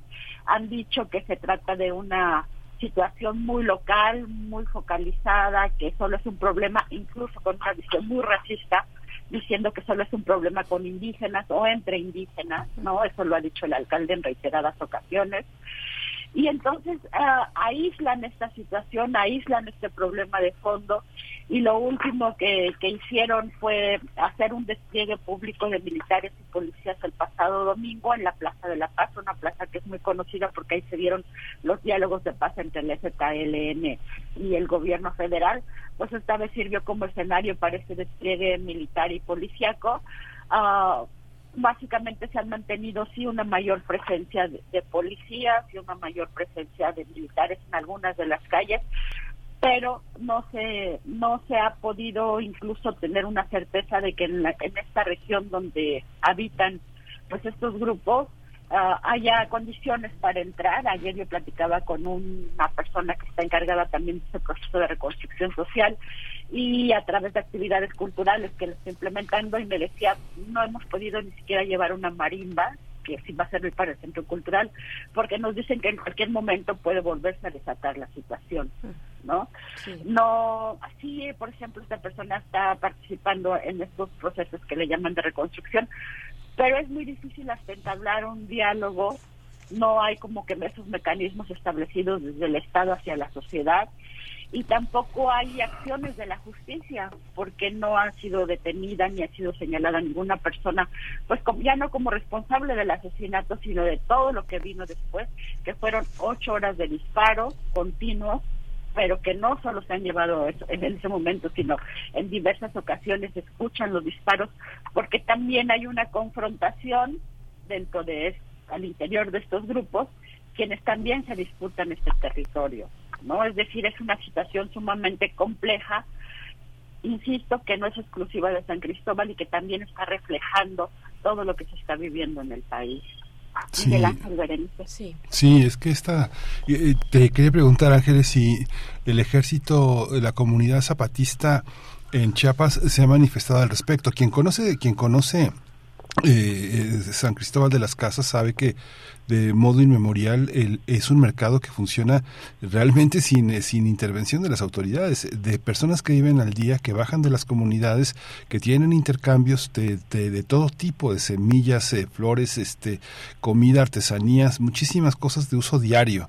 Y, que se organizan entre ellos. La llegada de esta delincuencia organizada, cómo se enfrenta desde los gobiernos eh, eh, eh, indígenas que están en la región. Hay una hay una pronuncia, un pronunciamiento sobre eso. Hay una fuerza capaz de detener a esta a esta delincuencia que, eh, que vulnera pues toda la integridad y los derechos humanos de todas las personas que bajan de la de distintos puntos de la selva de, la, de, de, de distintos puntos de la entidad a vender sus cosas. ¿Cómo cómo está esa situación, Ángeles? Sí, pues eso eso ha cambiado, o sea, desafortunadamente estos grupos han logrado el control de la venta de casi todos los productos, tanto productos como verduras, como ropa, como artesanías. Ahora ya tienen que organizarse y la organización son ellos, tienen que pagar hasta 300 mil pesos por un puesto. Es una situación sumamente complicada porque sí se puede decir que han controlado todo el mercado de todas las cosas que se venden en San Cristóbal. Eso por una parte. Ahora, ¿cómo está reaccionando la sociedad civil organizada? Bueno, aquí en muchas de las colonias de San Cristóbal sí hay grupos de colonos que están intentando eh, atajar, por así decirlo, la presencia de estos grupos eh, dentro de parte de sus luchas, por, como por ejemplo, pues el derecho a decidir qué hay en su colonia y qué no pero pero va un ejemplo por ejemplo en la colonia Maya que es una sociedad es una colonia donde hay una sociedad civil organizada pues han estado por ejemplo luchando contra que se construya ahí una gasolinera en un lugar donde eh, hay escuelas y no hay condiciones para la que esté ellos lograron la clausura de esa gasolinera. Pero ayer justo ayer eh, la persona propietaria de este lugar puso un letrero que dice este lugar está protegido y ponen los logos de sus grupos de motonetos, porque no son uno, son alrededor de 20 que funcionan pues de manera a veces organizada, a veces también disputándose los negocios. Pero puso, por ejemplo, este letrero, lo cual pues los pobladores dijeron, entonces nos estás diciendo que ahora ya no vas a luchar por la vía legal, sino por la vía de estos grupos de choque armados y con vínculos con la delincuencia. Esta es la lectura que se está dando, o sea, hay una un amagamiento muy fuerte hacia grupos de la sociedad civil. Y mencionabas de los zapatistas, bueno, los zapatistas también viven en territorio que ahorita está en disputa por el crimen organizado. Han sido como islas, nuevamente han sido como islas donde se ha logrado contener, pero estas islas cada vez son más pequeñas porque el avance es muy fuerte de estos grupos, porque ya el uso de las armas, y no estamos hablando de, de cualquier arma, estamos hablando de calibres increíblemente grandes, más allá del R-15, ¿no? Yo he estado en coberturas en, no solo en el municipio de San Cristóbal, sino en otros donde han habido estos enfrentamientos, claro, llegando después. Y bueno, he recogido del, del piso muchos eh, casquillos de, de, armas que me caben, en, los casquillos me caben en la palma de la mano, o sea, son de ese tamaño de la palma de la mano, lo cual habla del poderío. Y ante eso, pues la población realmente sí está amedrentada sí hay mucho temor porque saben que contra esto pues es muy difícil rebelarse, es muy difícil hacer una manifestación, pero no quiere decir que se han quedado tampoco callados. Por ejemplo, aquí sí hay que reconocer que una de las voces que ha estado señalando este problema de fondo y este problema que abarca todo el Estado es la diócesis de San Cristóbal de las Casas, porque sus grupos religiosos, que no solo son parte de la iglesia, sino los grupos civiles, por ejemplo, los grupos este, de la población que no forma parte en sí de la estructura, pero sí del pueblo creyente que le llaman, pues ha estado denunciando porque ellos están en medio de todo esto y sobre todo han hecho unos llamados de auxilio que se reflejan en lo que le llaman pues peregrinaciones por la paz. ¿no? peregrinaciones por la paz en San Cristóbal, en Chamula y en varios de los lugares donde se están viviendo esta situación.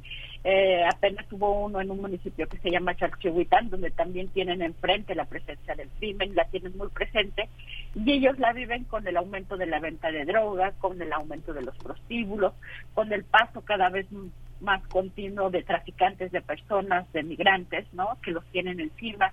También el negocio de la venta de, de, madera ilegal, de la tala ilegal se ha incrementado. En fin, es una situación de descomposición en el que la sociedad civil ha respondido, pues quizá con estos llamados, yo le llamo llamados de auxilio a través de estas marchas por la paz, y donde, insisto, pues quienes han sido muy directos y muy puntuales en señalar, no de ahora, sino desde hace incluso años, esto que está pasando, ha sido el personal religioso de la diócesis, quienes en su último comunicado también dijeron que ellos se sienten en peligro, que sus grupos se sienten en peligro y piden nuevamente la intervención del Estado para la protección tanto de la sociedad como de los grupos que integran la diócesis.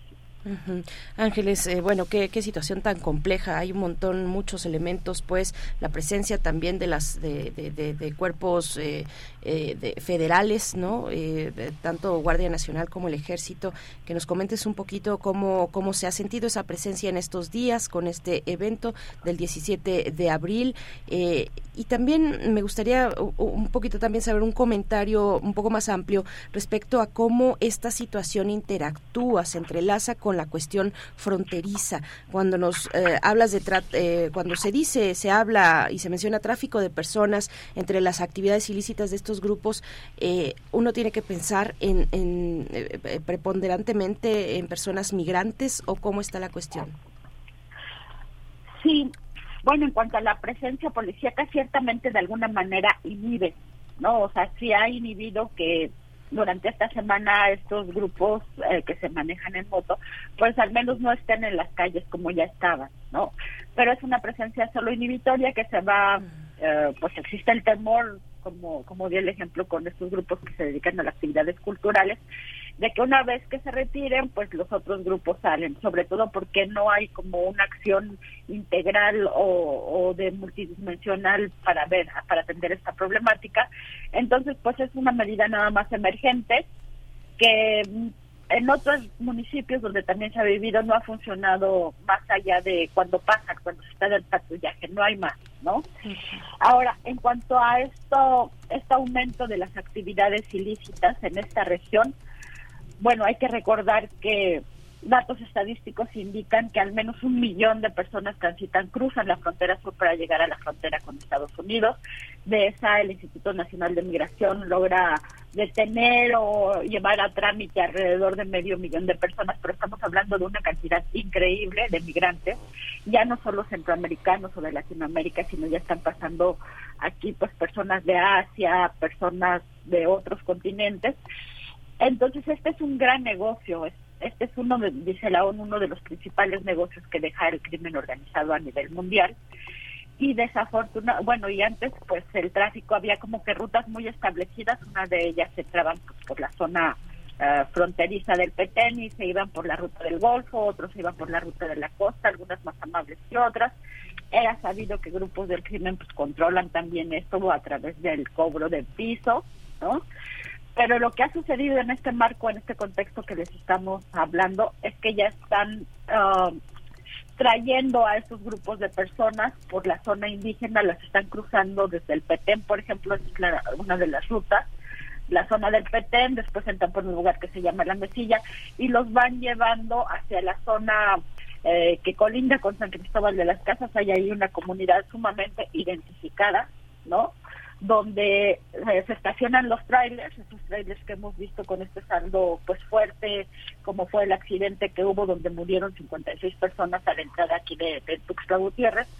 Bueno, esta es una comunidad que todas las autoridades y personas saben que ahí se llegan a dejar a los migrantes para subirlos a trailers otros vehículos y para bajar por el centro y de ahí encaminarse hacia, hacia el centro de, estamos hablando de Chiapas, y de ahí encaminarse hacia el centro del país. Es decir, ya ahí también hay un tráfico muy intenso de personas que son subidas y son llevadas pues a través de, de grandes vehículos y con evidentemente acuerdos con quien tenga que acordarse para que pasen sin problema, ¿no? Y, y la y la el número real de quienes pasan, pues son del número real de personas que sí llegan a la frontera norte con Estados Unidos, que son alrededor de un millón de personas al año, ¿no? Entonces, eso también es una presión muy fuerte. En San Cristóbal, por ejemplo, se veía muchos migrantes eh, pidiendo dinero en las calles, pero sobre todo también hay muchos hostales y hoteles, principalmente en las orillas, donde se puede ver a estas personas y donde pues uno no se puede a- acercar a preguntar porque inmediatamente te dicen las personas que ahí este ah, administran y las que están afuera que ahí no te acerques no o sea hay vigilancia y hay un control de las personas migrantes que son traficadas por estas nuevas rutas que pasan por la zona indígena y que pasan por San Cristóbal de las Casas y principalmente te digo un poco pues está a cinco kilómetros de ahí no donde participan también pues todos los grupos que tienen que que, permiten lo que hacen posible que esto suceda. Sí, Ángeles, es una, también es una situación que eh, muy, muy en las, en, la- en las comunidades, eh, eh, las, las autoridades municipales eh, eh, han estado cada vez más, el- lo, lo que podemos percibir desde aquí, más lejanas al gobierno, al gobierno estatal, que han sido, este, pues prácticamente dos sexenios muy, muy alejados de la, de la de la disputa territorial que se da en, en lugares que tienen un gran arraigo un gran arraigo popular que la gente vota por candidatos que mm, en muchas ocasiones no están tan vinculados al gobierno este estatal. Es una percepción muy muy lejana o, tiene algo de o tiene algo que explique de alguna manera lo que está sucediendo Sí, aquí lo que se ha cuestionado mucho hacia el gobierno de Rutilio Escandón es que ni siquiera ha reconocido el problema, ¿no? O sea, su respuesta ante lo que sucedió en San Cristóbal el 17 de abril fue grabar un video donde él va caminando por la Plaza de la Paz e invita a la, a la población, al turismo, a llegar a esa ciudad. No, no acepta entrevistas, ¿no? No, tampoco dice enfrentamos un problema de disputa de territorio, tampoco dice el problema es tal, hay uso de armas, está, no, o sea, no hay un reconocimiento, no de ahora, sino de todo lo que se ha desencadenado y de todo lo que hemos vivido, pues en estos años, ¿no? Y bueno, sí, quienes se han movido, quienes han buscado al gobierno federal a través de Alejandro Encinas han sido las propias pobladores, los propios pobladores, las propias organizaciones que han estado de, man- de alguna manera intentando hacer frente, articulándose. Ellos sí, sí han buscado reunirse. Ayer el gobernador grabó otro video donde y lo sube a sus redes sociales donde dice estamos ah, llevando a cabo un diálogo para ver cómo solucionamos el problema de Chiapas pero ni siquiera menciona el problema eso es a lo que me refiero. Entonces aquí la percepción social es que es un gobierno ausente que no está enfrentando el problema que no está planteando soluciones de fondo que solo está dejando que esto siga y siga y se y se se acumule como una gran bola de nieve. Esas han sido expresiones incluso, por ejemplo, del sector hotelero que han sido muy puntuales de San Cristóbal de las Casas en decir, este no es un problema de ahora, es un problema de inacción y, y estamos enojados, así dijo una de las líderes hoteleras, porque el gobierno ni siquiera lo reconoce, porque es un gobierno ausente y porque no hay una solución de fondo. ¿no? Esos fueron algunos de los pronunciamientos luego del 17 de abril y esta es la percepción que en general se tiene de la sociedad. Que no que no se está reconociendo ni atendiendo esta, este problema que ya está afectando de una manera pues muy brutal, repito, todo el estado, aunque San Cristóbal de las Casas tiene más los reflectores y por eso lo vemos más escandalosamente ahí, pero no quiere decir que no exista, ¿no? En otros lugares. Y un dato que también me gustaría mencionar, porque creo que es también una evidencia muy grave de lo que pasa, es la desaparición de niñas, niños y adolescentes entre ellos eh, eh, los que viven en San Cristóbal de las Casas. La organización Melel Xojobal, que trabaja con niños y niñas trabajadores, pues decía que en el estado el año pasado la cifra era de aproximadamente 700 personas, niños, niños y adolescentes, que conforman el 45% de la población desaparecida en Chiapas. Bueno, son este sector de niñas, niños y adolescentes. Entonces, eso no era algo que viviéramos en el Estado. Nosotros aquí en Chiapas veíamos, pues con asombro, con tristeza, cómo este tema de desaparecidos pues impactaba en otros estados del país. Bueno, ahora ya lo tenemos encima. Ayer mismo hubo una manifestación aquí en la capital de una familia que también tiene un joven desaparecido. Ya empiezan a ver carteles. O sea, esto también es un reflejo de la descomposición que se está viviendo acá y de la impunidad y de estas prácticas que tienen pues, claros vínculos con el crimen, que es la desaparición de personas, ¿no? Entonces ya también es algo que estamos viviendo pues, de una manera muy fuerte, ¿no? Pero repito, las estadísticas dicen que el 45% de las víctimas de desaparición están siendo niñas, niñas y adolescentes y pues uno de los lugares donde está sucediendo eso es San Cristóbal de las Casas. Pues Ángeles Mariscal, muchas gracias por compartir qué, qué, qué situación tan, tan alarmante, tan compleja, eh, tan terrible para los habitantes, eh, no solamente como lo has dicho, de eh, San Cristóbal, que sí es un foco eh, turístico, cultural, que siempre llama y pone los, los, los reflectores, eh, pero bueno, estos, estos eventos ocurren de otras maneras, estos y otros múltiples expresiones del crimen organizado ocurren pues en distintas comunidades. Muchas gracias Ángeles Mariscal y ojalá podamos continuar contigo en otra ocasión para darle seguimiento también a esto que comentas de las desapariciones de niños, eh, niñas y adolescentes en el estado eh, Ángeles y en la y en la ciudad de, de San Cristóbal. Muchas gracias. Pues gracias a ustedes por la oportunidad de hablar de esta problemática. Miguel Ángel Berenice, pues un gusto haber estado acá. Muchas gracias, Ángeles. Ángeles Mariscal, periodista independiente, colaboradora en diversos medios nacionales que reporta desde Chiapas. Miguel Ángel, vamos a hacer una pausa. Una pausa musical eh, a cargo de Bill Whiters esta canción, bueno, para eh, relajar un poquito eh, pues estas, estas sobre estas problemáticas cambiamos un poquito el tema y nos vamos con la música Lovely Day a cargo de Bill Whiters.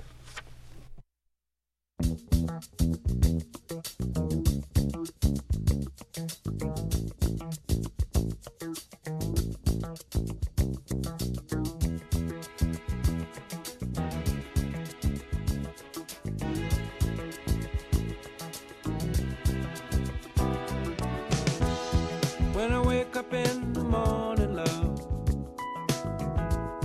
and the sunlight hurts my eyes, and something without warning, love, bears heavy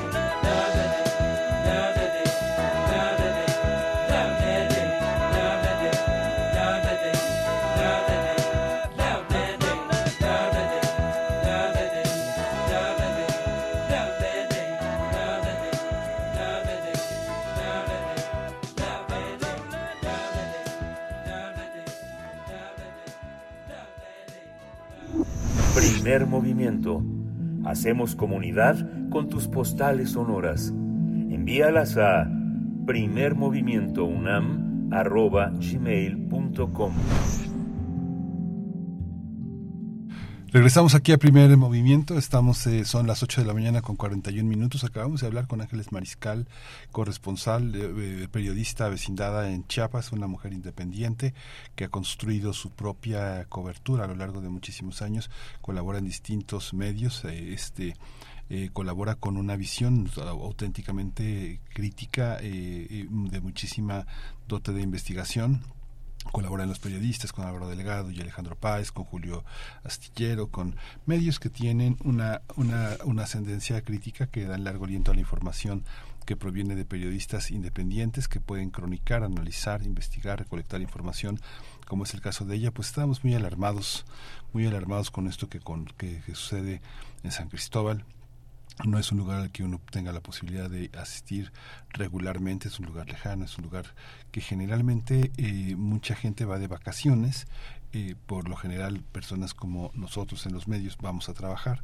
pero es un lugar verdaderamente extraordinario, lleno de, lleno de matices, y ahora las noticias que trae Ángeles Mariscal pues son muy tristes, se, imagina uno, como lo han hecho en Michoacán, como lo han hecho en Guerrero, adueñarse, despojar a los propios artesanos, a los propios indígenas de sus cosechas, venderlas ellos, controlar los mercados, amenazar a la gente, asesinar a los disidentes y las autoridades que, como dice Ángeles, eh, no reconocen no reconocen el problema porque reconocerlo significaría actuar de fondo, de una manera transversal, ocupar las instituciones y ocupar toda la fuerza del Estado para parar a estos grupos delictivos que están hasta la cocina, ¿no? Sí, hasta, hasta la cocina, prácticamente, eh, como dices bien, bueno, recon- eh, reconocer estos conflictos, esta situación, eh, ya con otros elementos como el de eh, la delincuencia organizada, pues eh, implicaría necesariamente actuar, actuar, resolver, pero pues, eh, pues es que ya cuánto tiempo atrás, eh, cuánto tiempo, desde hace cuánto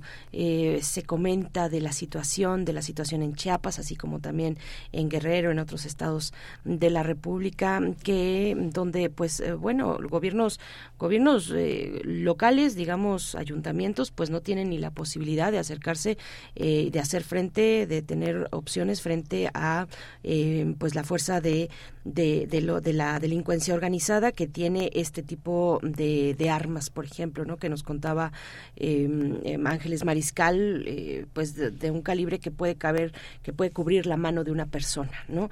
Eh, pues qué, qué gobierno local, municipal se va a dar, se va, se va a poder enfrentar de esa manera la organización, por supuesto, la organización comunitaria, pero también nos comentaba Ángeles Mariscal pues de cómo estos eh, que, ni siquiera las comunidades autónomas se salvan eh, ni siquiera las comunidades se salvan de el avance de estos grupos de la delincuencia organizada. Y bueno arriba en el nivel estatal pues pareciera que que no se enteran que no se quieren enterar que no quieren entrarle a resolver problemas que son de toda índole. Claro que los hay territoriales eh, digamos étnicos pero pero bueno hay hay también cuestiones eh, pues que atender que incluso rebasan el ámbito de lo estatal.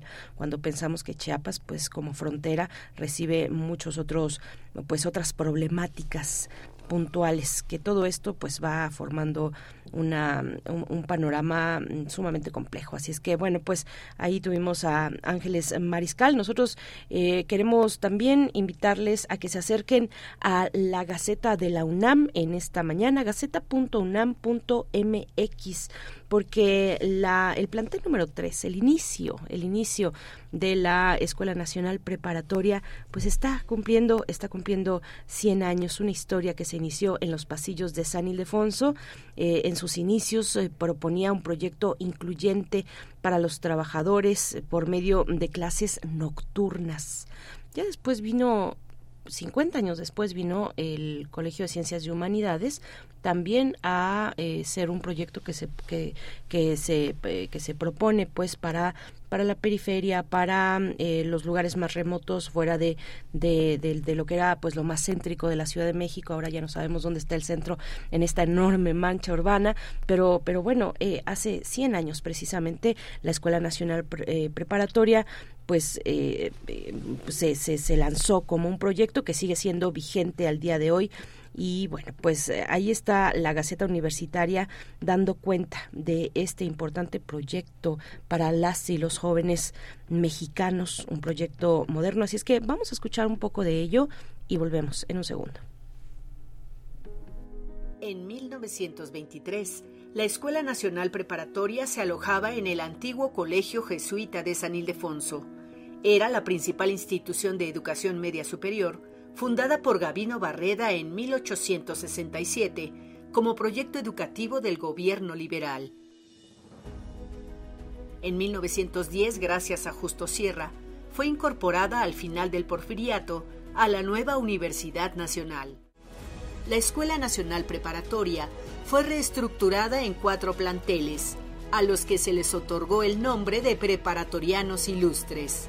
La preparatoria número 1, Gavino Barreda. La preparatoria 2, Erasmo Castellanos V, alojados en el actual Palacio de la Autonomía.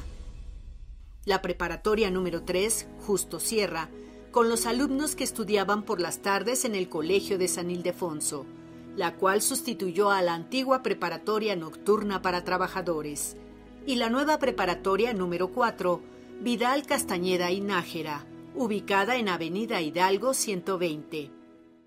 Su participación en el conflicto de 1968 fue solo una respuesta al autoritarismo del régimen que agredió a sus estudiantes el 26 de julio y que derivó en los graves sucesos de los tres días siguientes que terminaron con el ataque de las fuerzas de seguridad al plantel.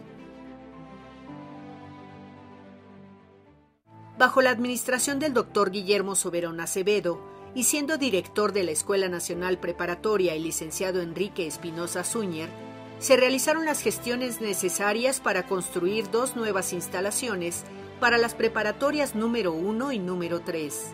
Para esta última, la Universidad Nacional adquirió los terrenos adyacentes que pertenecieron a la empresa DM Nacional, junto a la avenida Eduardo Molina, en el pueblo de San Juan de Aragón, de la delegación Gustavo A.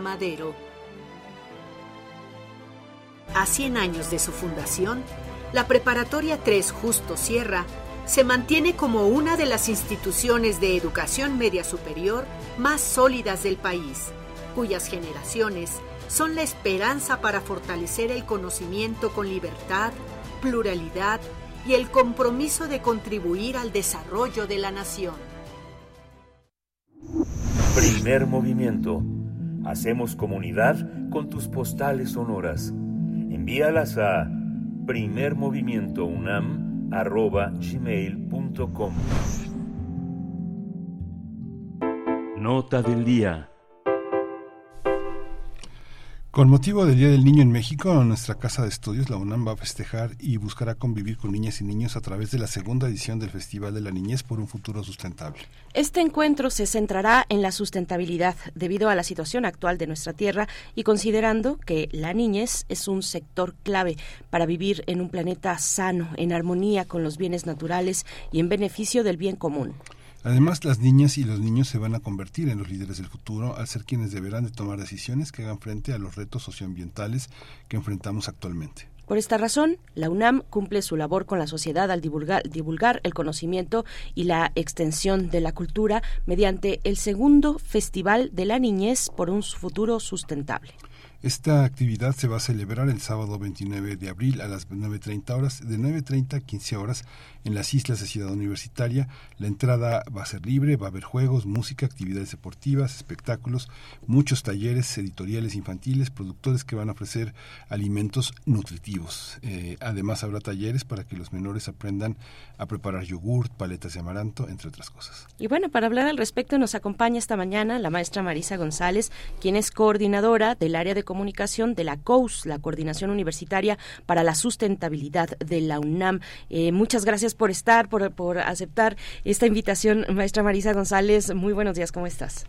Muy buenos días, muchas gracias por, eh, eh, por el espacio que nos están otorgando. La verdad estamos súper contentos y estamos ya emocionados. Estamos en los últimos detalles para el sábado. Están cordialmente invitados todos, es entrada general, es eh, gratuito. Y bueno, lo que busca eh, la COS, más todos los eh, coorganizadores que tenemos como Legaco y los diferentes institutos eh, con los que estamos eh, participando de geofísica, de ciencias atmosféricas, de geografía, eh, de deporte UNAM y muchos más, es bueno el acercamiento de la ciencia y eh, hacer una concientización desde pequeños para las niñas, los niños, eh, por un futuro sustentable. Como lo mencionaban ya previamente, bueno, tenemos diferentes actividades y para todos los gustos. ¿eh? La verdad que estamos muy emocionados y pues queremos invitar a todo el público y a todos los que quieran darse una vuelta por las islas de Ciudad Universitaria.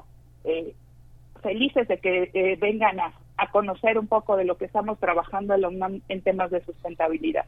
Sí, solamente actividades como estas hacen posible que le, le extraigan a las instituciones universitarias lo que tiene que ver con las infancias, porque si uno las contempla en una visión así como una visión aérea, no se ve, no se, no se ven los niños en la universidad, sino que se ven solamente cuando es posible organizar estas, estas cuestiones. Atraviesan todos los territorios del conocimiento, las infancias, su desarrollo, su problemática, desde las ciencias sociales hasta la psicología, la medicina, sin embargo, solamente en un esfuerzo así puede uno darse cuenta que en, en ciertas áreas del conocimiento de la universidad se está explorando ese territorio.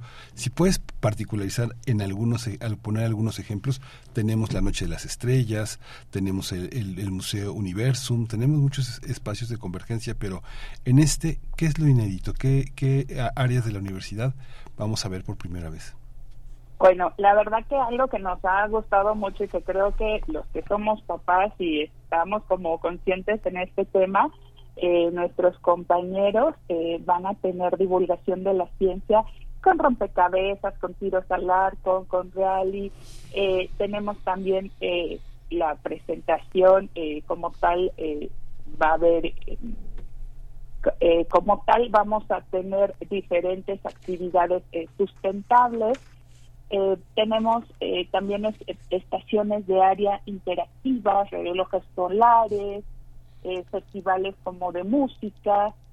Tenemos también talleres de sustentabilidades y de buen vivir, desde cuentos, como mencionabas, eh, memorias, eh, eh, que a través del juego ellos puedan aprender y conocer temas de sustentabilidad que lo viven día a día los pequeños del hogar, pero que a veces no le damos como esos, eh, eh, no los denominamos de ese nombre, pero sin embargo lo realizan ellos. Entonces, sí, la verdad que los invitamos, tenemos muchísimas actividades en, en todas nuestras plataformas sociales. Eh, pueden encontrar eh, en COSUNAM cada una de las actividades que tenemos y los talleres de divulgación. Eh, por ejemplo, el Instituto de Astronomía va a tener un planetario en la parte posterior eh, que en este primer año, en este segundo año, pero ellos en este primer año que están eh, invitados y bueno, van a poder eh, ahí los niños entrar y conocer sobre, sobre el espacio.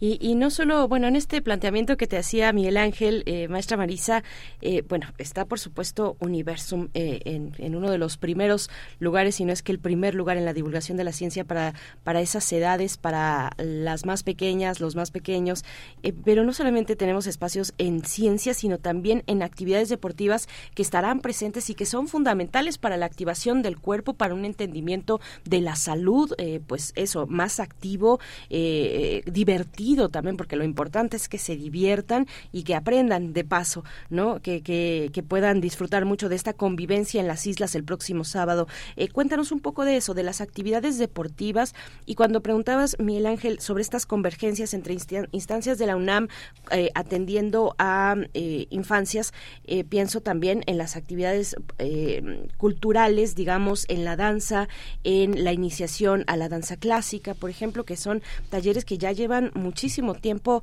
Eh, el, el MOAC también tiene sus talleres por la tarde. En fin, hay una oferta que, que a veces, bueno, es que entre todo lo que tiene la UNAM es eh, difícil a veces identificar en cada espacio, ir poco a poco, porque son muchos y a veces se diluyen, digamos, eh, eh, de una vista rápida. Pero cuéntanos, maestra Marisa, sobre las actividades deportivas que van a tener lugar este sábado. Mira, tendremos esferas humanas infantiles, juegos de jalar la cuerda, el aro, ese tipo de actividades, juegos recreativos y como bien lo mencionabas, creo que también es como acercarnos a la, a la niñez para que ellos puedan sentirse identificados, sean con actividades recreativas para que ellos se integren y lo incorporen a su cotidianidad. La verdad estamos muy contentos eh, por toda la eh, por todo el apoyo interinstitucional que estamos eh, logrando en esta actividad y bueno también desde el espectáculo vamos a poder este apreciar a Omar Rincón este quien no conoce a los hermanos Rincón a Marinés vamos a tener el telescopio en el teatro, eh, va a estar Lidia Zaragoza. La verdad que tenemos más de 70 actividades eh, planeadas para cada uno de los, eh, con todos los institutos, que no quiero centrarme como en una sola, por eso los estamos invitando para que puedan, pues en todas las redes sociales de los institutos de deportes, de la COUS, de de, geografía, de deportes, de todos nuestros compañeros puedan checar todo lo que tenemos en estas actividades y bueno, y que sean bienvenidos. Algo que sí quiero mencionar y que todos estamos como haciendo mucho hincapié es que los niños y los papás vengan preparados con agua, con un termo, está haciendo mucho calor y pues no, les recomendamos mucho que ellos vengan preparados con gorras, que traigan protector solar y también eh, creemos que esto es algo eh, de familia y que traen a sus mascotas los puedan traer con correas y para levantar este sus ejes, porque es importante el cuidado también de, de, nuestra propia universidad. Claro, sí, muy Pues muchísimas gracias. Ha sido este vamos a estar vamos a estar muy presentes en esta actividad universitaria quienes tengan eh, quienes tengan eh, pequeños a su a su cargo que tengan una una posibilidad de asistir pues está abierta la invitación del 9 de la mañana a 3 de la tarde. Nos vamos a quedar con muchas ganas de que siga la tarde pero este es un horario pues estricto. Las actividades la universidad se cierra en algunas partes eh, a las 3 de la tarde justamente algunas algunos de los accesos. El sábado a las 3 de la tarde el acceso por ejemplo de Cerro del Agua está cerrado el acceso también de que de, de insurgentes queda el acceso abierto en Avenida Universidad 3000, pero este pues hay que estar muy atento a observar los accesos y sus cierres y sus aperturas a partir de a partir del sábado. Y pues muchísimas gracias eh, Alejandra por estar esta esta Marisa, gracias Marisa Les agradezco muchísimo que tengan buen día y los esperamos a todas, todos y todas porque la verdad va a ser increíble este este festival. Muchas gracias y buen día. A ti, Alejandra. Muy buen día, maestra Marisa González. Acuérdense, recuerden, el, el próximo sábado, este sábado 29 de abril, de 10.30 de la mañana a 16 horas, actividades múltiples en las islas de Ciudad Universitaria, esta oferta de la COUS para las infancias eh, en esta ciudad y para los que se acerquen, si vienen de fuera también es un buen, un buen, eh, un buen evento, acercarse, un buen plan, acercarse a las islas de Ciudad Universitaria con todos estas precauciones, ¿no? cubrirse del sol, llevar eh, agua suficiente, si llevan a sus a sus perritos, a sus lomitos, pues bueno, eh, llevarlos también con sus trastes, su agua y su correa. Nosotros vamos a hacer ya la pausa de la hora, son las 8 con 59 minutos. Bueno, claro que toda la información la pueden encontrar en arroba cousunam eh, para, para pues tener los detalles de los talleres, de los, de, de los conciertos, de todas las actividades que la COUS está eh, proponiendo para ustedes el próximo sábado. Con esto despedimos a Radio Nicolaita. Hasta el día de mañana nos volvemos a encontrar. Aquí en Primer Movimiento seguimos después del corte. Encuentra la música de primer movimiento día a día en el Spotify de Radio UNAM y agréganos a tus favoritos.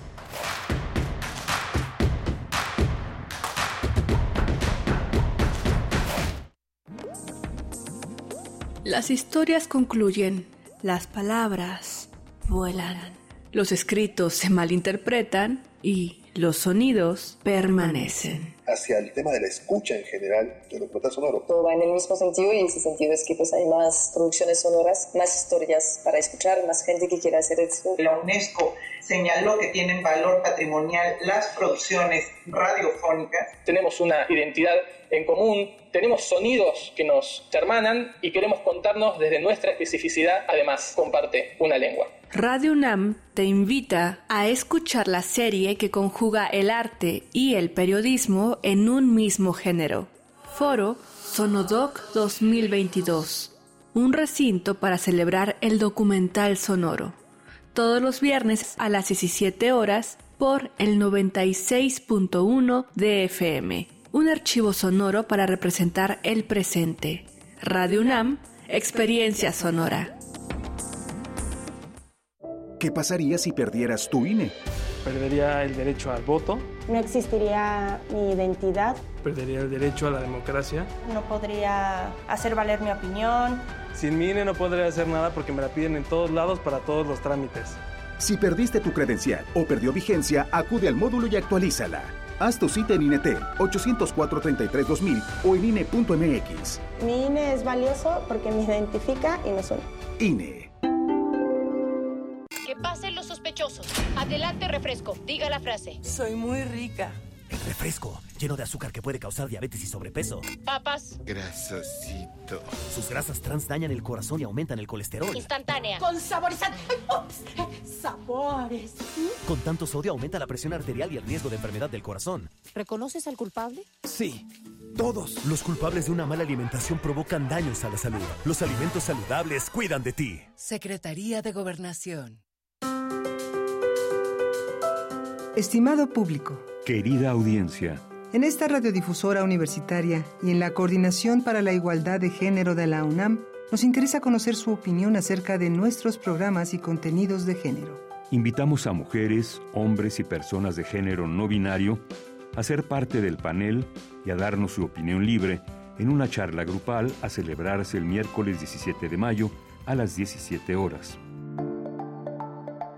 Las personas interesadas en participar pueden escribirnos hasta el 10 de mayo al correo radio.unam.mx o mensaje directo al Facebook de Radio UNAM con el asunto en mayúsculas Opinión, Programas, Género para enviarles indicaciones y el enlace de la sesión de Zoom. La nueva cultura de género la hacemos todes.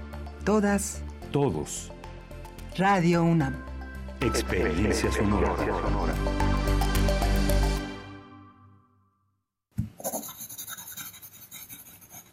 Un libro no termina con el punto final. No es solo la escritura y la corrección. Hay mucho más que un proceso creativo o un arranque de inspiración. Las palabras encierran conocimiento y cultura, pero también gustos y texturas. Los invitamos a probar los sabores y los saberes del lenguaje. Eso, todo eso, es lo que saben las palabras. Saben las palabras. El amor por el lenguaje en todas sus presentaciones. Con Laura García. Todos los lunes a las 18.30 horas. Retransmisión sábados a las 17 horas. Solo por Radio UNAM. Experiencia sonora.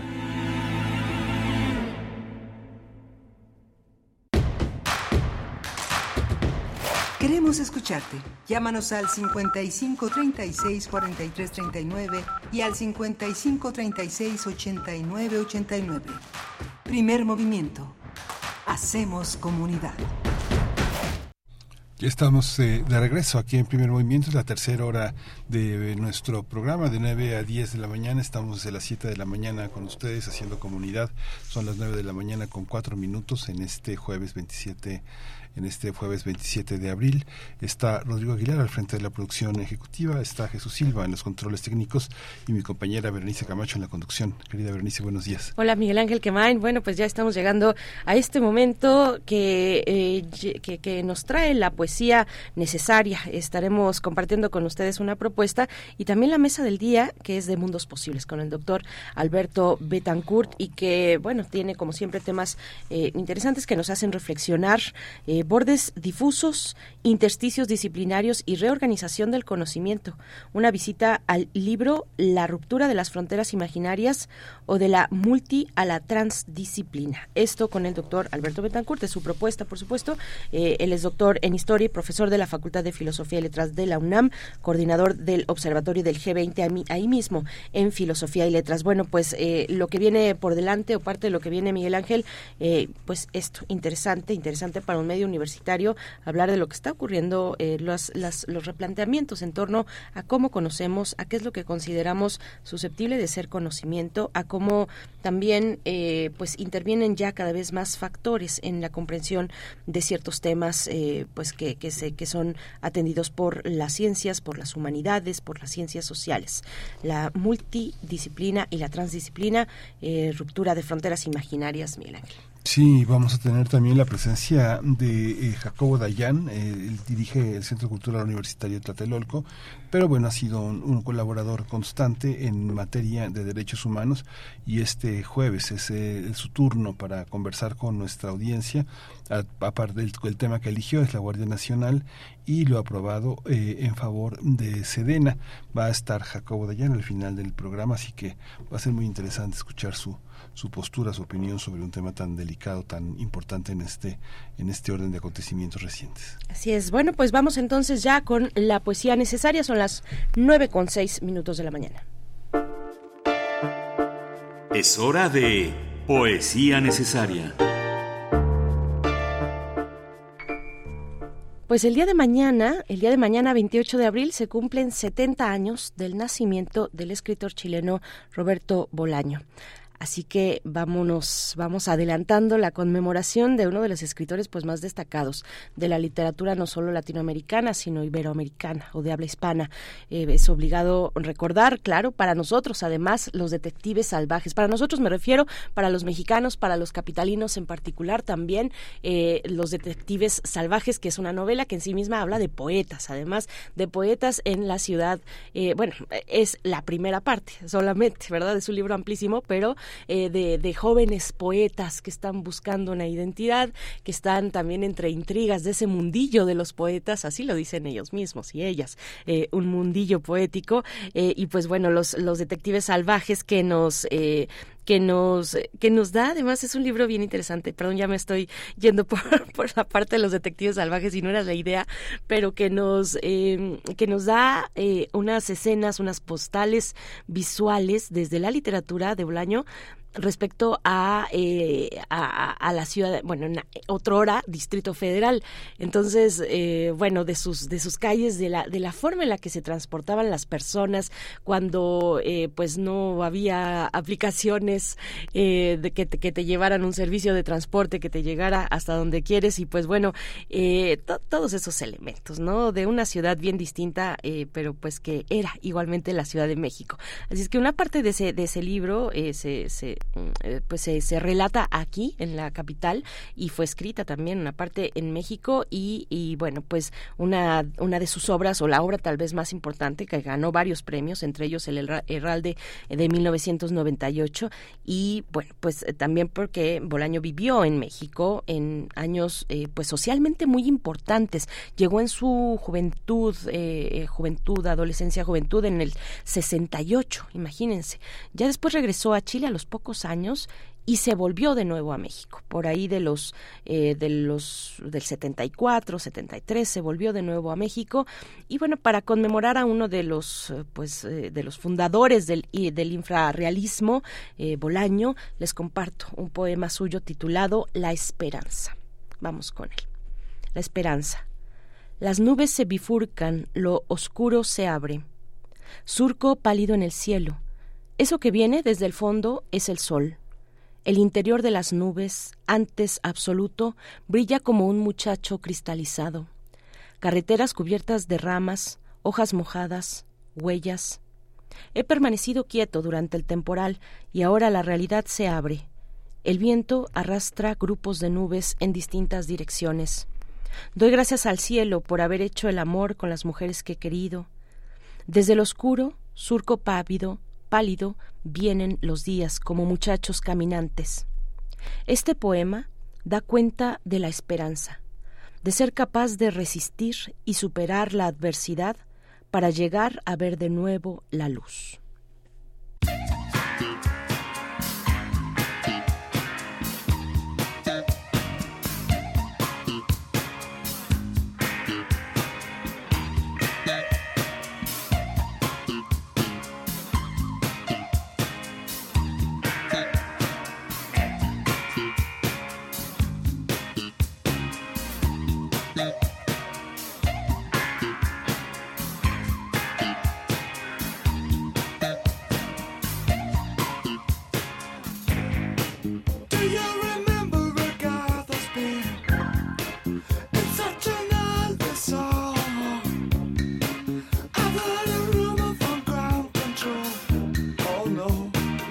say it's true. They got a message from the action man. I'm happy, hope you're happy too. I've loved all I've needed love, saw the details fall away. The shrieking of nothing is giving just pictures of chapters and synthesis. And I ain't got no money.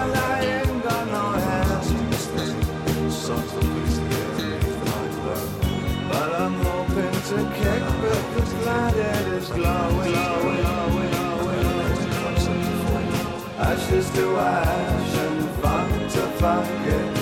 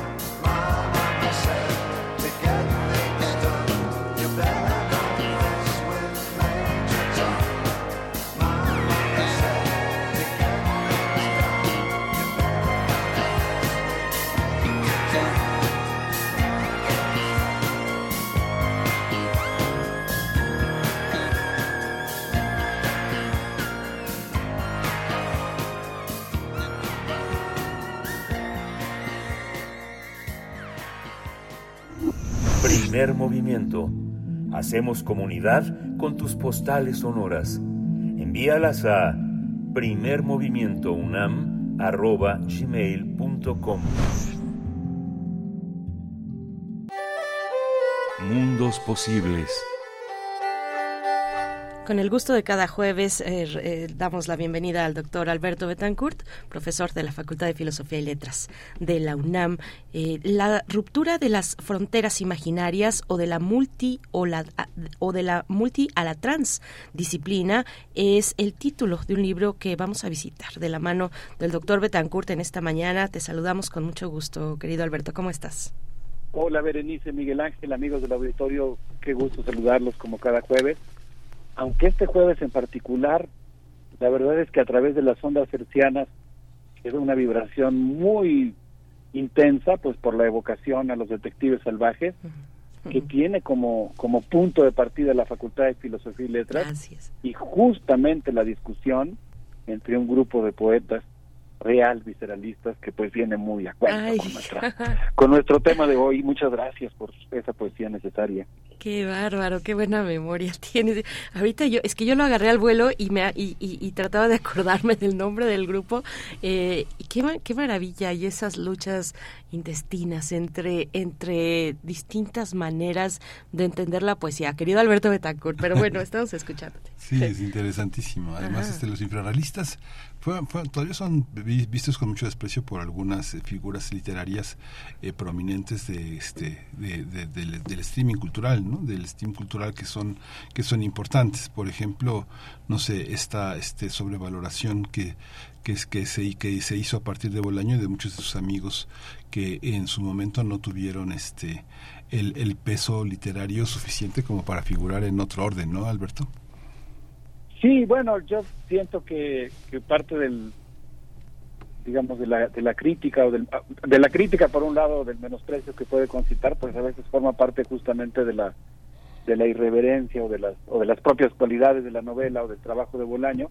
Y a veces también creo que pues sí puede puede haber habido momentos en los que hay una sobrevaloración quizá de su trabajo, pero en este caso yo siento que la evocación pues viene muy bien porque eh, se trata sin lugar a dudas de una de las múltiples representaciones literarias de, de, la vida en la Facultad de Filosofía y Letras y de cómo de la facultad pues nos vamos a muchos lugares de la sociedad a, a seguir la vida, digamos. Por supuesto, sí, evocaciones, evocaciones que nos ayudan, que, que nos dan pie para, para hablar de, de, por ejemplo, de las rupturas de las, de las fronteras imaginarias, ¿no? La ruptura de las fronteras imaginarias o de la multi a la transdisciplina, que son debates eh, pues que ya llevan un tiempo y que permanecen también eh, vigentes. Eh, cuéntanos, doctor Betancourt.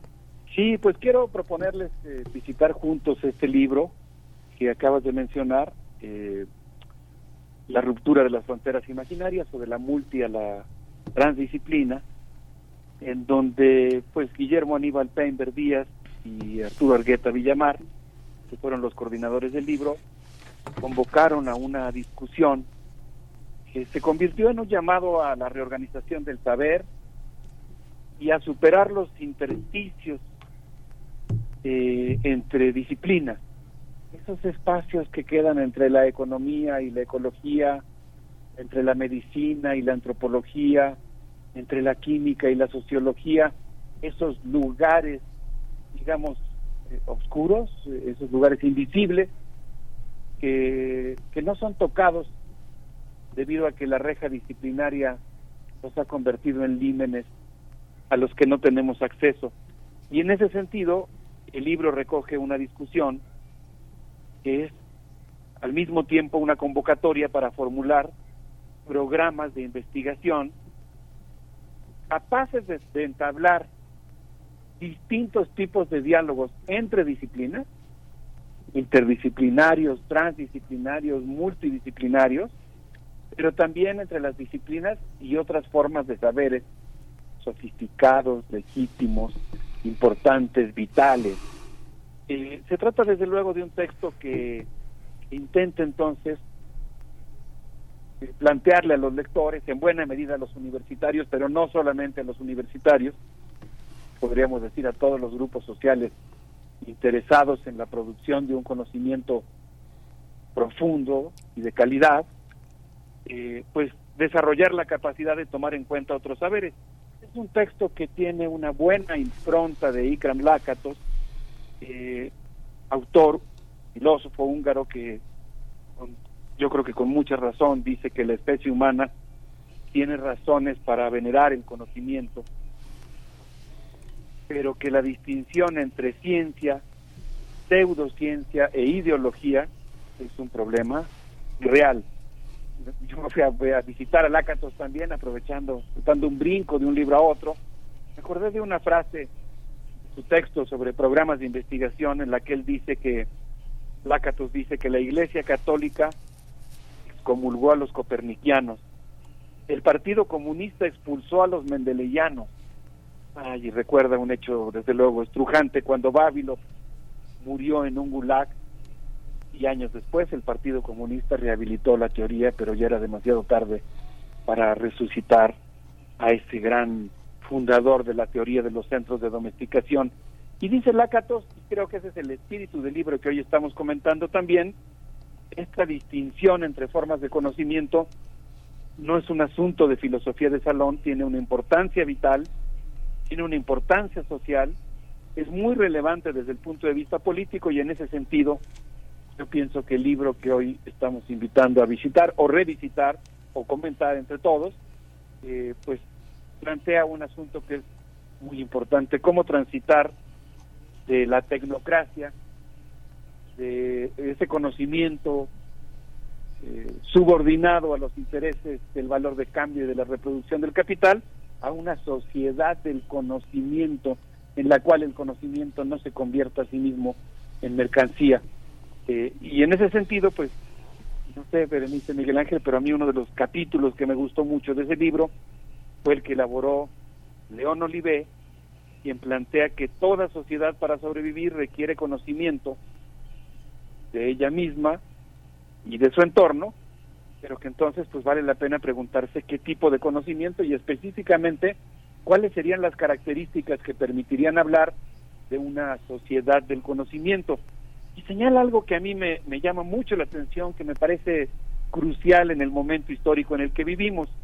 Él dice que los conocimientos se generan y refinan a través de prácticas, es decir, que por supuesto los conocimientos no se generan en el vacío, no se generan en un ambiente aislado, sino que son resultado de acciones desarrolladas por grupos que cuentan con ciertos valores y proponen ciertos objetivos. Y lo que él señala es que en la sociedad tecnocrática, las comunidades tecnológicas llevan a cabo prácticas tecnocientíficas que producen innovaciones que se basan en la ciencia, pero que tienen como objetivo el mercado. Se trata de conocimientos que pues, eh, se incorporan a productos y aumentan su valor económico, pero que tienen la característica de que refuerzan el poder económico, político y cultural vigente, digamos que eh, refuerzan el orden establecido.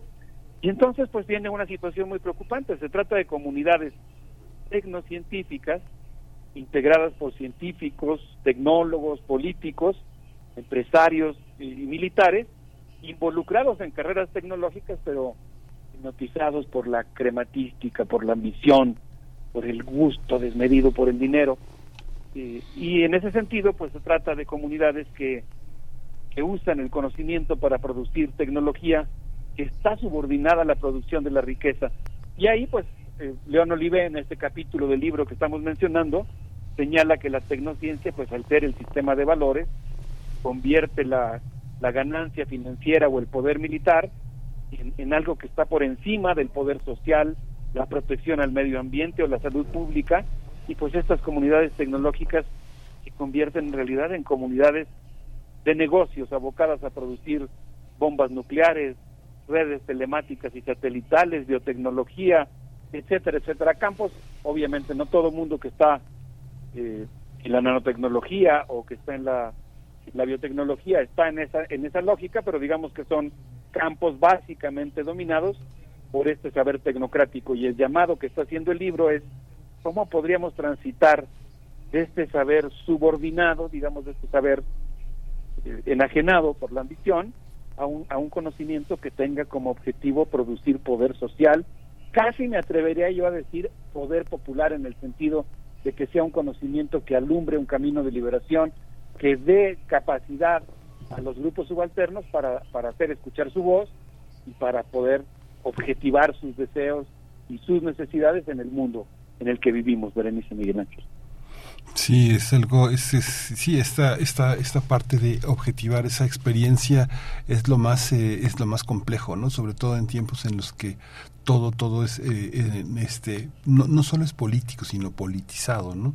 Eh, los, los, los, sesgos se confunden con la, la, las, las creencias, se confunden con las ideologías políticas, ¿no? Sí, bueno, pues justamente creo que una de las cosas que está planteando sigo aludiendo a este capítulo, que fue uno de los que más me gustó, el de León Olivé, pues es que de repente puede existir una confusión porque, por ejemplo, las tecnologías de la información y la comunicación aceleraron la, la circulación del conocimiento, pero pues lo que tenemos ahí es una sociedad de la información y para convertirla en una sociedad del conocimiento, pues se requeriría, en el caso mexicano, de un sistema de innovación que esté basado en el diálogo con los saberes tradicionales, en la construcción de poder social y en pues eh, instituciones, universidades, institutos de investigación que sean capaces de producir soluciones a problemas sociales, dice León Olive, como la injusticia social, el agua, el ambiente, la alimentación, la salud pública, es decir, un conocimiento que sea capaz de suspender y superar la explotación y la apropiación privada de recursos, de bienes comunes o incluso de conocimientos tradicionales. Y eso pues requiere una auténtica sociedad del conocimiento, pues requeriría del diálogo con las no disciplinas.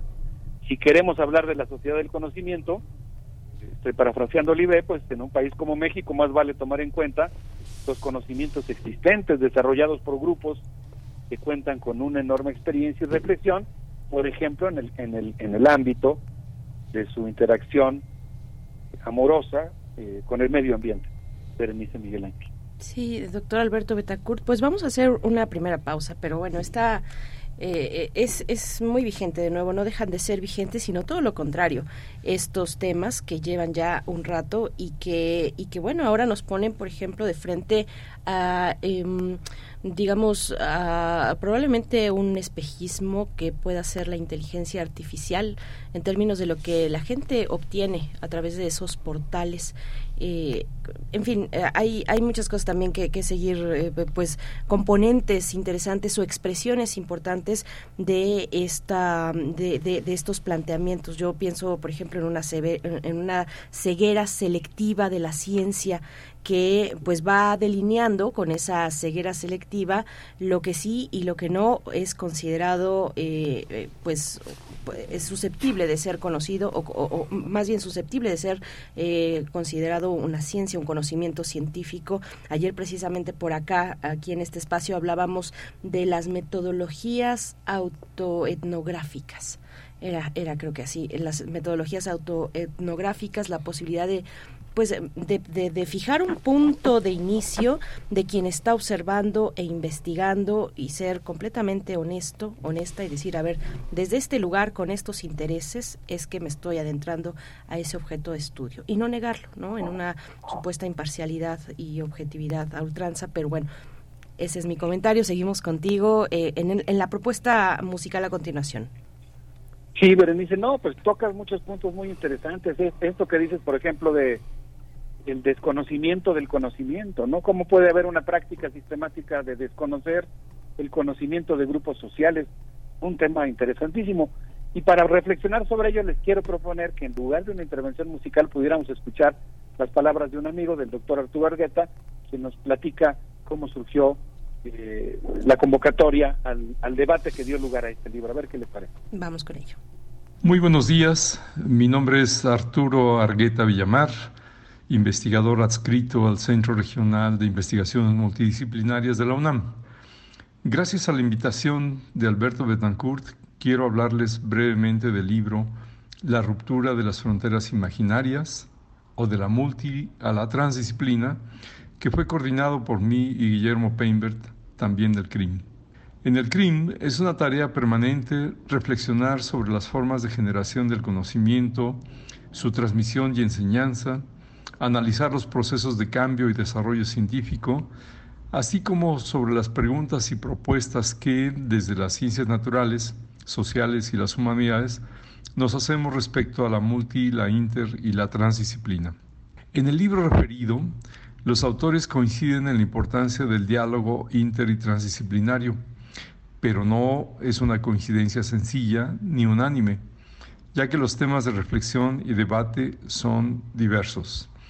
Los procesos de enseñanza y aprendizaje, los derechos humanos y culturales, la convivencia intercultural, la crisis ambiental, los conocimientos tradicionales, los proyectos civilizatorios, las racionalidades y los imaginarios, el desarrollo humano sustentable y los creativos culturales como agentes de cambio.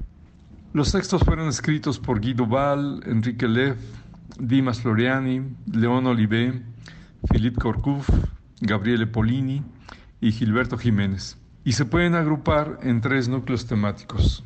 Uno, análisis de teorías, conceptos y enfoques en disputa o en diálogo. Estudios de procesos de cambio, de contención o resistencia al cambio.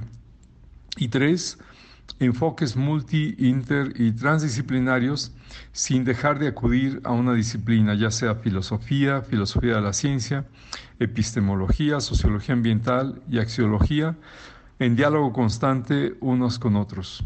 El libro fue posible gracias a Gilberto Jiménez y a Guillermo Peinbert, a quienes envío grandes saludos, al igual que a mi amigo y colega Alberto Betancourt, a los compañeros que realizan Primer Movimiento y a todos ustedes, la muy amplia comunidad que piensa y trabaja para que otros mundos sean posibles. Muchas gracias. Bueno, pues qué, qué manera de, saludarnos, de despedir este interesante comentario. Saludos al doctor Arturo Argueta, eh, también al doctor Guillermo Peinbert. Pues bueno, eh, Alberto Betancourt, seguimos contigo. Sí, Berenice, muchas gracias. Pues a mí me gusta mucho eh, en este libro la convocatoria al diálogo, ¿no? La idea del encuentro, un diálogo de saberes que está pensado en diversas dimensiones.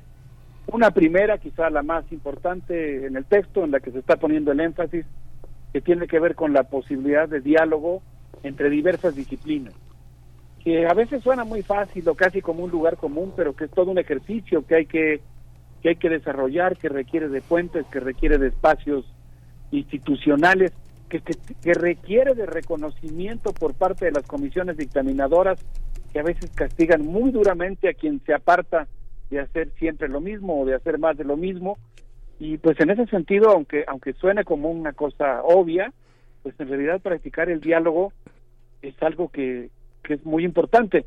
El diálogo entre culturas, entre proyectos civilizatorios, entre grupos sociales que tienen diferentes desideratum, ¿no? que tienen diferentes pulsiones, diferentes deseos. Eh, qué importante, ¿no? Un, un, diálogo, por ejemplo, que, que permita la, el intercambio de conocimientos entre grupos con distintos proyectos civilizatorios en el mundo, ¿no? Que, que, se encamine hacia una eh, transmodernidad. Y pues bueno, eso significa pues desde luego hacer un esfuerzo eh, muy importante. En ese sentido, por cierto, me gustaría aprovechar para hacer una invitación a un evento que se va a desarrollar el próximo martes 2 de mayo a las 10 de la mañana. En ese momento tendré inicio, que es el, quinto, el Decimoquinto foro académico, la conservación de los patrimonios frente a la crisis socioambiental, que será justamente un ejercicio de diálogo intermulti transdisciplinario para abordar este interesantísimo tema que tiene que ver con la conservación de los patrimonios de nuestro país, pero también específicamente el patrimonio biocultural, un evento que ha sido organizado por dos muy queridas amigas, eh, Raquel Beato y Marta Alameda, que son profesoras eh, de la institución que realiza este evento, que es la Escuela Nacional de Conservación, Restauración y Museografía. Y pues pienso que, que ahí se reflexionarían muchas de las cosas que se están planteando en el libro que hoy estamos comentando, eh, que, es, que es un texto que habla de, del conocimiento como algo vital, desde luego no como un, usaba yo la expresión de Lácatos, no como, no como un asunto de salón, como un, eh, digamos, debate bizantino, sino fundamentalmente como algo que tiene que ver con la vida misma. Y por eso en este libro, en uno de sus capítulos, Emma León dice que la multidisciplina es como un harén en el que se produce un espacio de convivencia cito, entre maneras diferentes de hacer del conocimiento nuestro objeto amoroso, donde personas de diferentes comunidades académicas se hacen preguntas y formulan respuestas que nos siguen inquietando y son capaces de quitarnos el sueño. Y yo creo que de eso es de lo que estamos hablando, ¿no? De una, forma del conocimiento que a final de cuentas tiene que ver con nuestras preguntas vitales, ¿no? Con preguntas que, que a final de, del día, digamos, eh, pues tienen que ver con quiénes somos, con cómo nos conocemos a nosotros mismos. Eh, y en ese sentido, pues eh, pienso que este libro es, es un, un espacio muy interesante para reflexionar sobre la necesidad de un etos integrador y francamente antianalítico, con un enfoque mucho más holístico, como del que habla, por ejemplo, eh, uno de sus capítulos, el escrito por Duval, que es, que es un texto realmente muy sugerente en relación a pues, cómo, cómo aspirar a que dos colegas de disciplinas diferentes se puedan entender, Berenice Miguel Ángel. Pues sí, eh, Alberto Betancourt, y la pregunta que me surge, eh, y, me da curiosidad saber tu, eh, tu perspectiva al respecto, es cómo es, es qué está pasando en la UNAM, cómo ha avanzado la universidad en sus distintas áreas de conocimiento con respecto a estas formas que se cruzan, que se alimentan, que, que se complementan, o que también pueden llegar a tomar cierta distancia, pero no sin antes haber intentado un diálogo. ¿Cómo lo ves? ¿Cómo ves a nuestra universidad en ello? Yo, yo creo que hay esfuerzos muy importantes en nuestra universidad. Mira, estaba yo pensando así además que, que, buena, cuántos golpes de fortuna aristotélica pueden obtener así en una racha, en una buena racha, no en un buen viento marino. Hace dos semanas eh, tuve la oportunidad de estar en el C3, en el Centro de Estudios sobre la Complejidad, que es en sí mismo pues un edificio que está dedicado justamente a la resolución de este tipo de problemas, ¿no? Cómo es que una forma de conocimiento que estaba organizado en base a disciplinas y que consecuentemente estaba parcelado y dejaba muchas lagunas entre una disciplina y otra, pues ahora está eh, explorando formas de encuentro, de, diálogo, de construcción de un saber un poco más eh, sofisticado que sea capaz de dar cuenta de la complejidad. Y la semana pasada me tocó estar en las eh, jornadas que organizaron los profesores José Ramón Orrantía, eh, junto con otro grupo de profesores de la Universidad de, la Facultad de Química y la Facultad de Filosofía y Letras, y ahí pues se dio un, diálogo, eh, bueno, diría yo extraordinario, afortunadamente eh, cada vez más común, de hecho esta es la tercera ocasión que se realizan jornadas en ese sentido, entre la Facultad de Química y la Facultad de Ciencias, y estábamos bromeando de que habernos encontrado en la Facultad de Química implicaba, desde luego, pues toda la gran aventura de lo que significa cruzar las islas, ¿no? cruzar las islas e ir a otro campo de conocimiento y entablar un diálogo eh, extraordinariamente necesario entre las carreras de la Facultad de Química y las carreras que se imparten en la Facultad de Filosofía. Entonces, por supuesto, no cantaría victoria. Yo creo que sigue habiendo muchos castigos a los excéntricos en las comisiones dictaminadoras. Hay una tensión real que es difícil de resolver entre pues como una comunidad científica que forma profesionistas le exige cierto rigor, manejo de metodologías a, sus eh, jóvenes colegas, pero al mismo tiempo, pues cómo se abre para que esos jóvenes colegas puedan explorar, tomar materias en otras facultades, tener asesores de otras de otras carreras, pues es, es un diálogo que tenemos que seguir dando y que pues, a mí me parece, digamos, que hay ejercicios y avances muy importantes en esa materia y que es algo que nosotros tenemos que seguir practicando. Yo creo que la universidad en sí misma, y creo que eso es lo que ocurre de manera muy feliz y muy placentera, por ejemplo, diría yo en, primer movimiento, pues es justamente la construcción de espacios donde pueda haber esos encuentros. Sí, tu micrófono. Ay, perdón, estaba cerrado, tenía, cerrado mi micrófono. Sí, justamente esos encuentros son también en el seno de comunidades que se organizan y que admiten la diversidad como el eje constructor. Si no, es muy difícil que los grupos eh, por sí mismos eh, admitan esa diversidad que no viene desde ejes este, eh, concebidos para el diálogo. Sí, sí, yo no sé, pensaba justamente en el último capítulo que cierra el libro, es el escrito por Gilberto Jiménez que habla sobre eh, exactamente sobre el tema de los valores, ¿no? Sobre cómo en una sociedad se van conformando, digamos, constelaciones de valores y lo importante que, que puede ser el hecho de que grupos que aparentemente son pequeños, él habla de los creativos culturales que se formaron en los Estados Unidos en la lucha por los derechos civiles, en la oposición a la terrible guerra contra Vietnam, eh, en, la, en el movimiento estudiantil, en las universidades en los Estados Unidos, y cómo ese pequeño grupo, o relativamente pequeño grupo en un primer momento, pues fue por olas concéntricas, logrando ir generando un cambio en los valores predominantes en la sociedad norteamericana, hasta convertirse hoy pues en un, en un componente muy importante de la sociedad estadounidense. Pues yo coincidiría con lo que tú estás diciendo, Miguel Ángel. Más yo creo que lo interesante de estos temas que tienen que ver con la innovación en las formas de producir conocimiento, pues es que nosotros logremos un conocimiento que logre incidir mejor en la realidad en el sentido de la promoción de valores. Tú mencionabas ahora uno muy importante. Escuché además la, la interesantísima discusión que hubo más temprano en el programa, pues un valor tan importante como lo es hoy para la sociedad mexicana, como es, por ejemplo, la diversidad, ¿no? Que nosotros tenemos que, que reconocer y promover, a diferencia de lo que ocurría en otros tiempos en que se promovía la, la homogeneidad. Sí, la diferencia existe existe, hay que convivir, hay que convivir con ella, hay que estar conscientes de que existe, porque pues de lo contrario nos estamos engañando. Eh, Alberto Betancourt, eh, bueno, pues estamos ya al, al filo, al cierre de esta mesa de mundos posibles. ¿Con qué te gustaría cerrar? Tal vez recordarnos la invitación, además de, de lo que tú gustes, pero recordarnos la invitación para el próximo martes 2 de mayo eh, a las 10 de la mañana. Sí, qué bueno que, que lo que lo recuerdas, Berenice. Esta, esta, este evento, el decimoquinto foro académico que tendrá por título La conservación de los, de los patrimonios frente a la crisis socioambiental, tiene un subtítulo Naturaleza, Comunidades y Diversidad Cultural.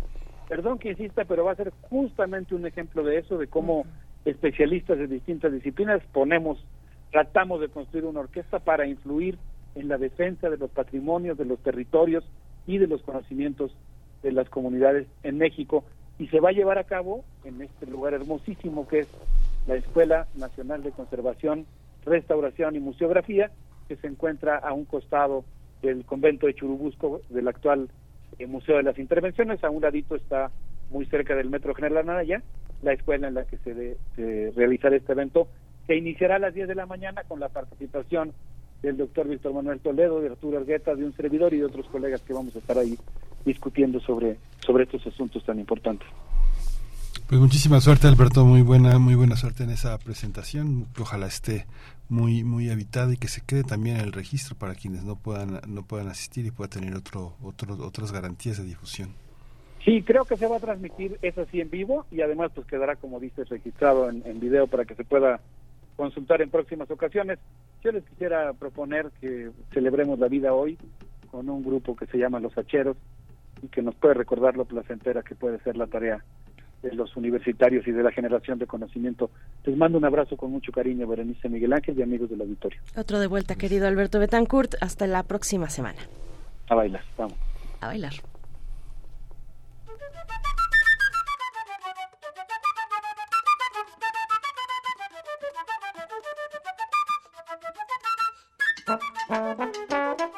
Thank you.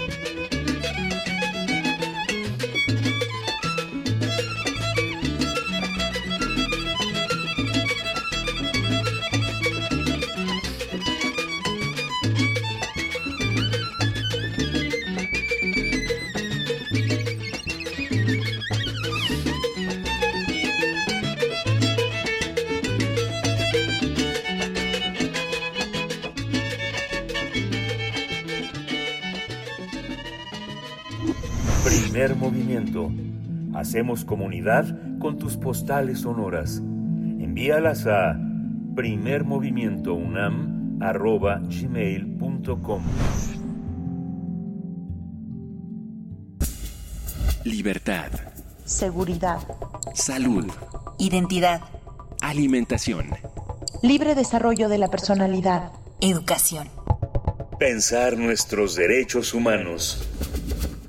Damos la bienvenida a Jacobo Dayan en esta mañana de jueves para hablar de la Guardia Nacional y lo aprobado en favor de Sedena. Así titula esta participación, quien es director del Centro Cultural Universitario Tlatelolco y bueno, con un trabajo muy sólido e importante eh, en favor de los derechos humanos en este país. Jacobo Dayan, te damos la bienvenida, un gusto escucharte. ¿Cómo estás? ¿Qué tal, Berenice? Miguel Ángel, buenos días. Hola, eh, Jacobo, buenos días. Adelante.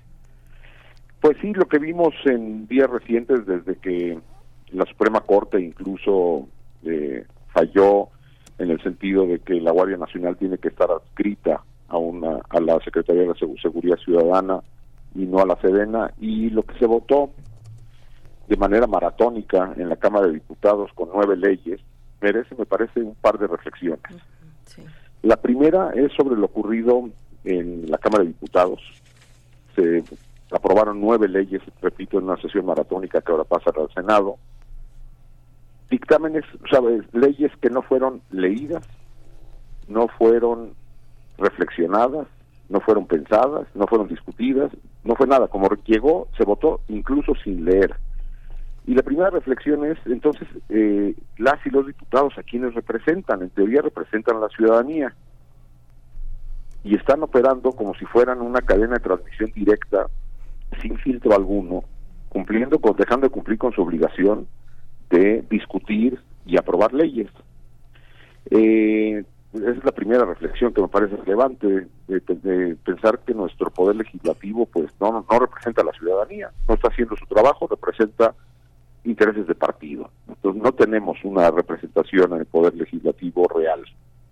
La segunda es eh, pues todo lo que se le asignó a la Sedena, ¿no? Eh, haciendo un recuento muy rápido, no nada más es la aerolínea, que es la que ha sonado más, sino los recursos en materia de eh, un 80% de los recursos que se obtienen eh, por el, otorgado, el otorgamiento de visas a extranjeros van a, directo a la Sedena, el control del espacio aéreo, el control del tren Maya. Es decir, lo que seguimos viendo es un fortalecimiento de la Secretaría de la Defensa entregando funciones a militares que corresponden, en teoría, en una democracia sana, al poder civil.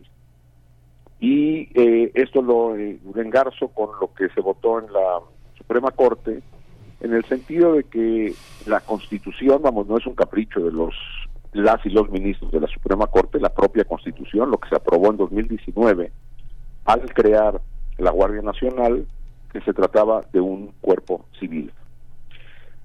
Lo que sabemos es de que la composición de la Guardia, más allá de a qué secretaría esté adscrita, que según la Constitución tendría que estar adscrita a un cuerpo, a, una, un órgano civil como la Secretaría de la Seguridad Pública, al hablar de, de ser un cuerpo civil, la composición tendría que ser civil.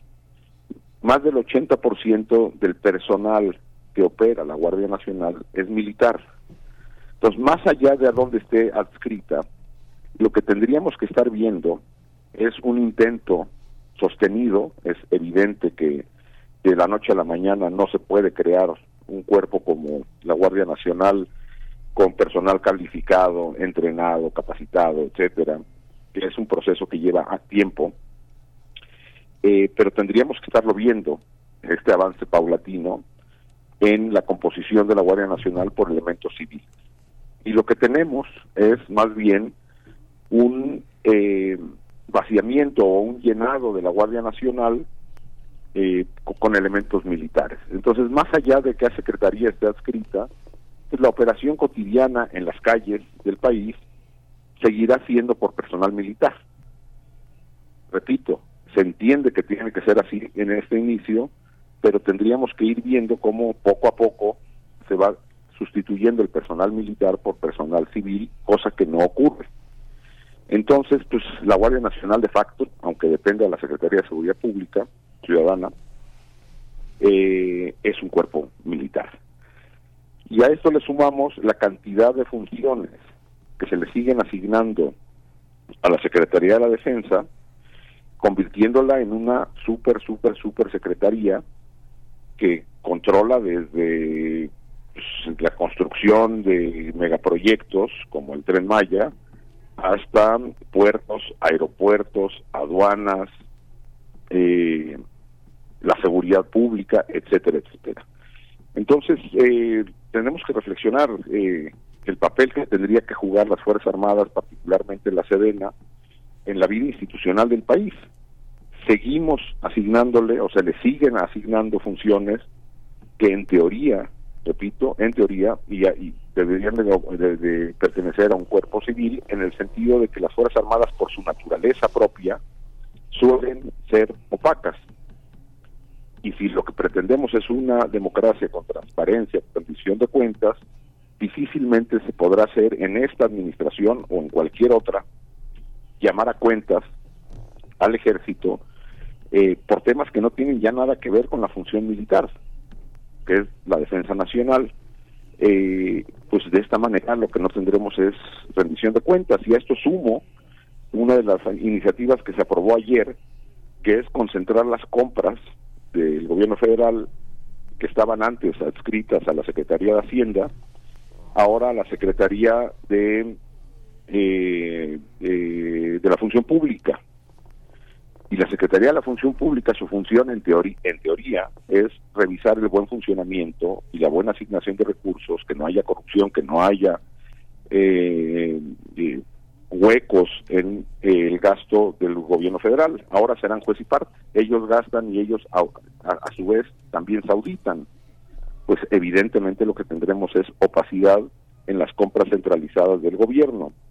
Entonces, ante lo que estamos es ante un gobierno eh, o sea, no esta administración en particular, sino en la configuración de un poder federal, es decir, de un gobierno, de un ejecutivo federal, al que difícilmente se le podrá llamar a cuentas en, con transparencia, con rendición de cuentas, sumado a esto, pues la ineficacia de la fiscalía. Entonces, lo que tendremos de hoy en adelante son gobiernos cada vez eh, más opacos, que tendríamos que confiar en la buena fe o en la buena voluntad de, las y los funcionarios porque no habría manera, ya no hay manera eh, de saber cómo se está ejerciendo el gasto adentro de dos cajas negras que son la Secretaría de la Defensa y la Secretaría de la Función Pública. Dayan, eh, Jacobo Dayan, que eh, nos eh, también en el en el título, digamos, de tu de esta participación hablas de, eh, de, de un favor, digamos, un favor a Sedena el, haber eh, determinado o inclinado la Suprema Corte por este fallo. Sí, eh, o sea, lo que lo que tenemos, incluso yo me parece que esto, eh, o sea, la, gran cantidad de asignaciones que tiene ahora la Sedena no van en favor de, de, la Secretaría de la Defensa. Para que los ejércitos del mundo entero operen, eh, no pueden eh, entrar en la discusión política cotidiana, de, incluso del control del poder. Y, y con la cantidad de asignaciones que tienen, necesariamente se convierten como una secretaría más, donde el secretario o la secretaria en funciones tendrá que estar bajo el ojo y el escrutinio público y eso hace mucho más compleja la, la operación de la Sedena. Entonces, en ese sentido, me parece que el fallo de la Suprema Corte que repito, no es una ocurrencia de la Corte.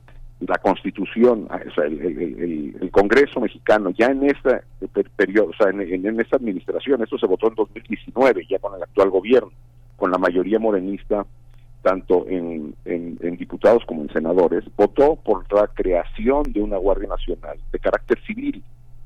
No, eso no se heredó de otras administraciones, fue creada en la actual y lo que se pretendía es adscribirle a la Secretaría de Defensa en contra de lo que de, lo propio que se votó. En ese sentido me parece que lo que votó a la Suprema Corte es apegado al marco constitucional.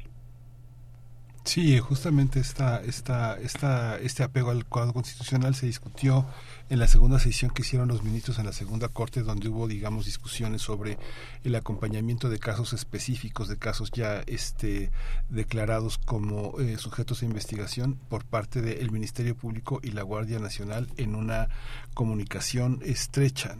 En las tareas de prevención se dio el visto bueno a, la, a las labores de investigación porque son parte del, contexto, son líneas que a veces para la opinión pública es difícil de, matizar. Eh, hay, una parte en la que la desconfianza en el acompañamiento del Ministerio Público parece que esa es la línea divisoria y antagónica en la que eh, las, eh, la gente del gobierno actual este, hace a un lado la, la, parte que tiene que existir como parte de una no de un freno, pero sí de una de una cuestión de, de defensa de derechos humanos para este en la Guardia Nacional. ¿Es así, Jacobo, no?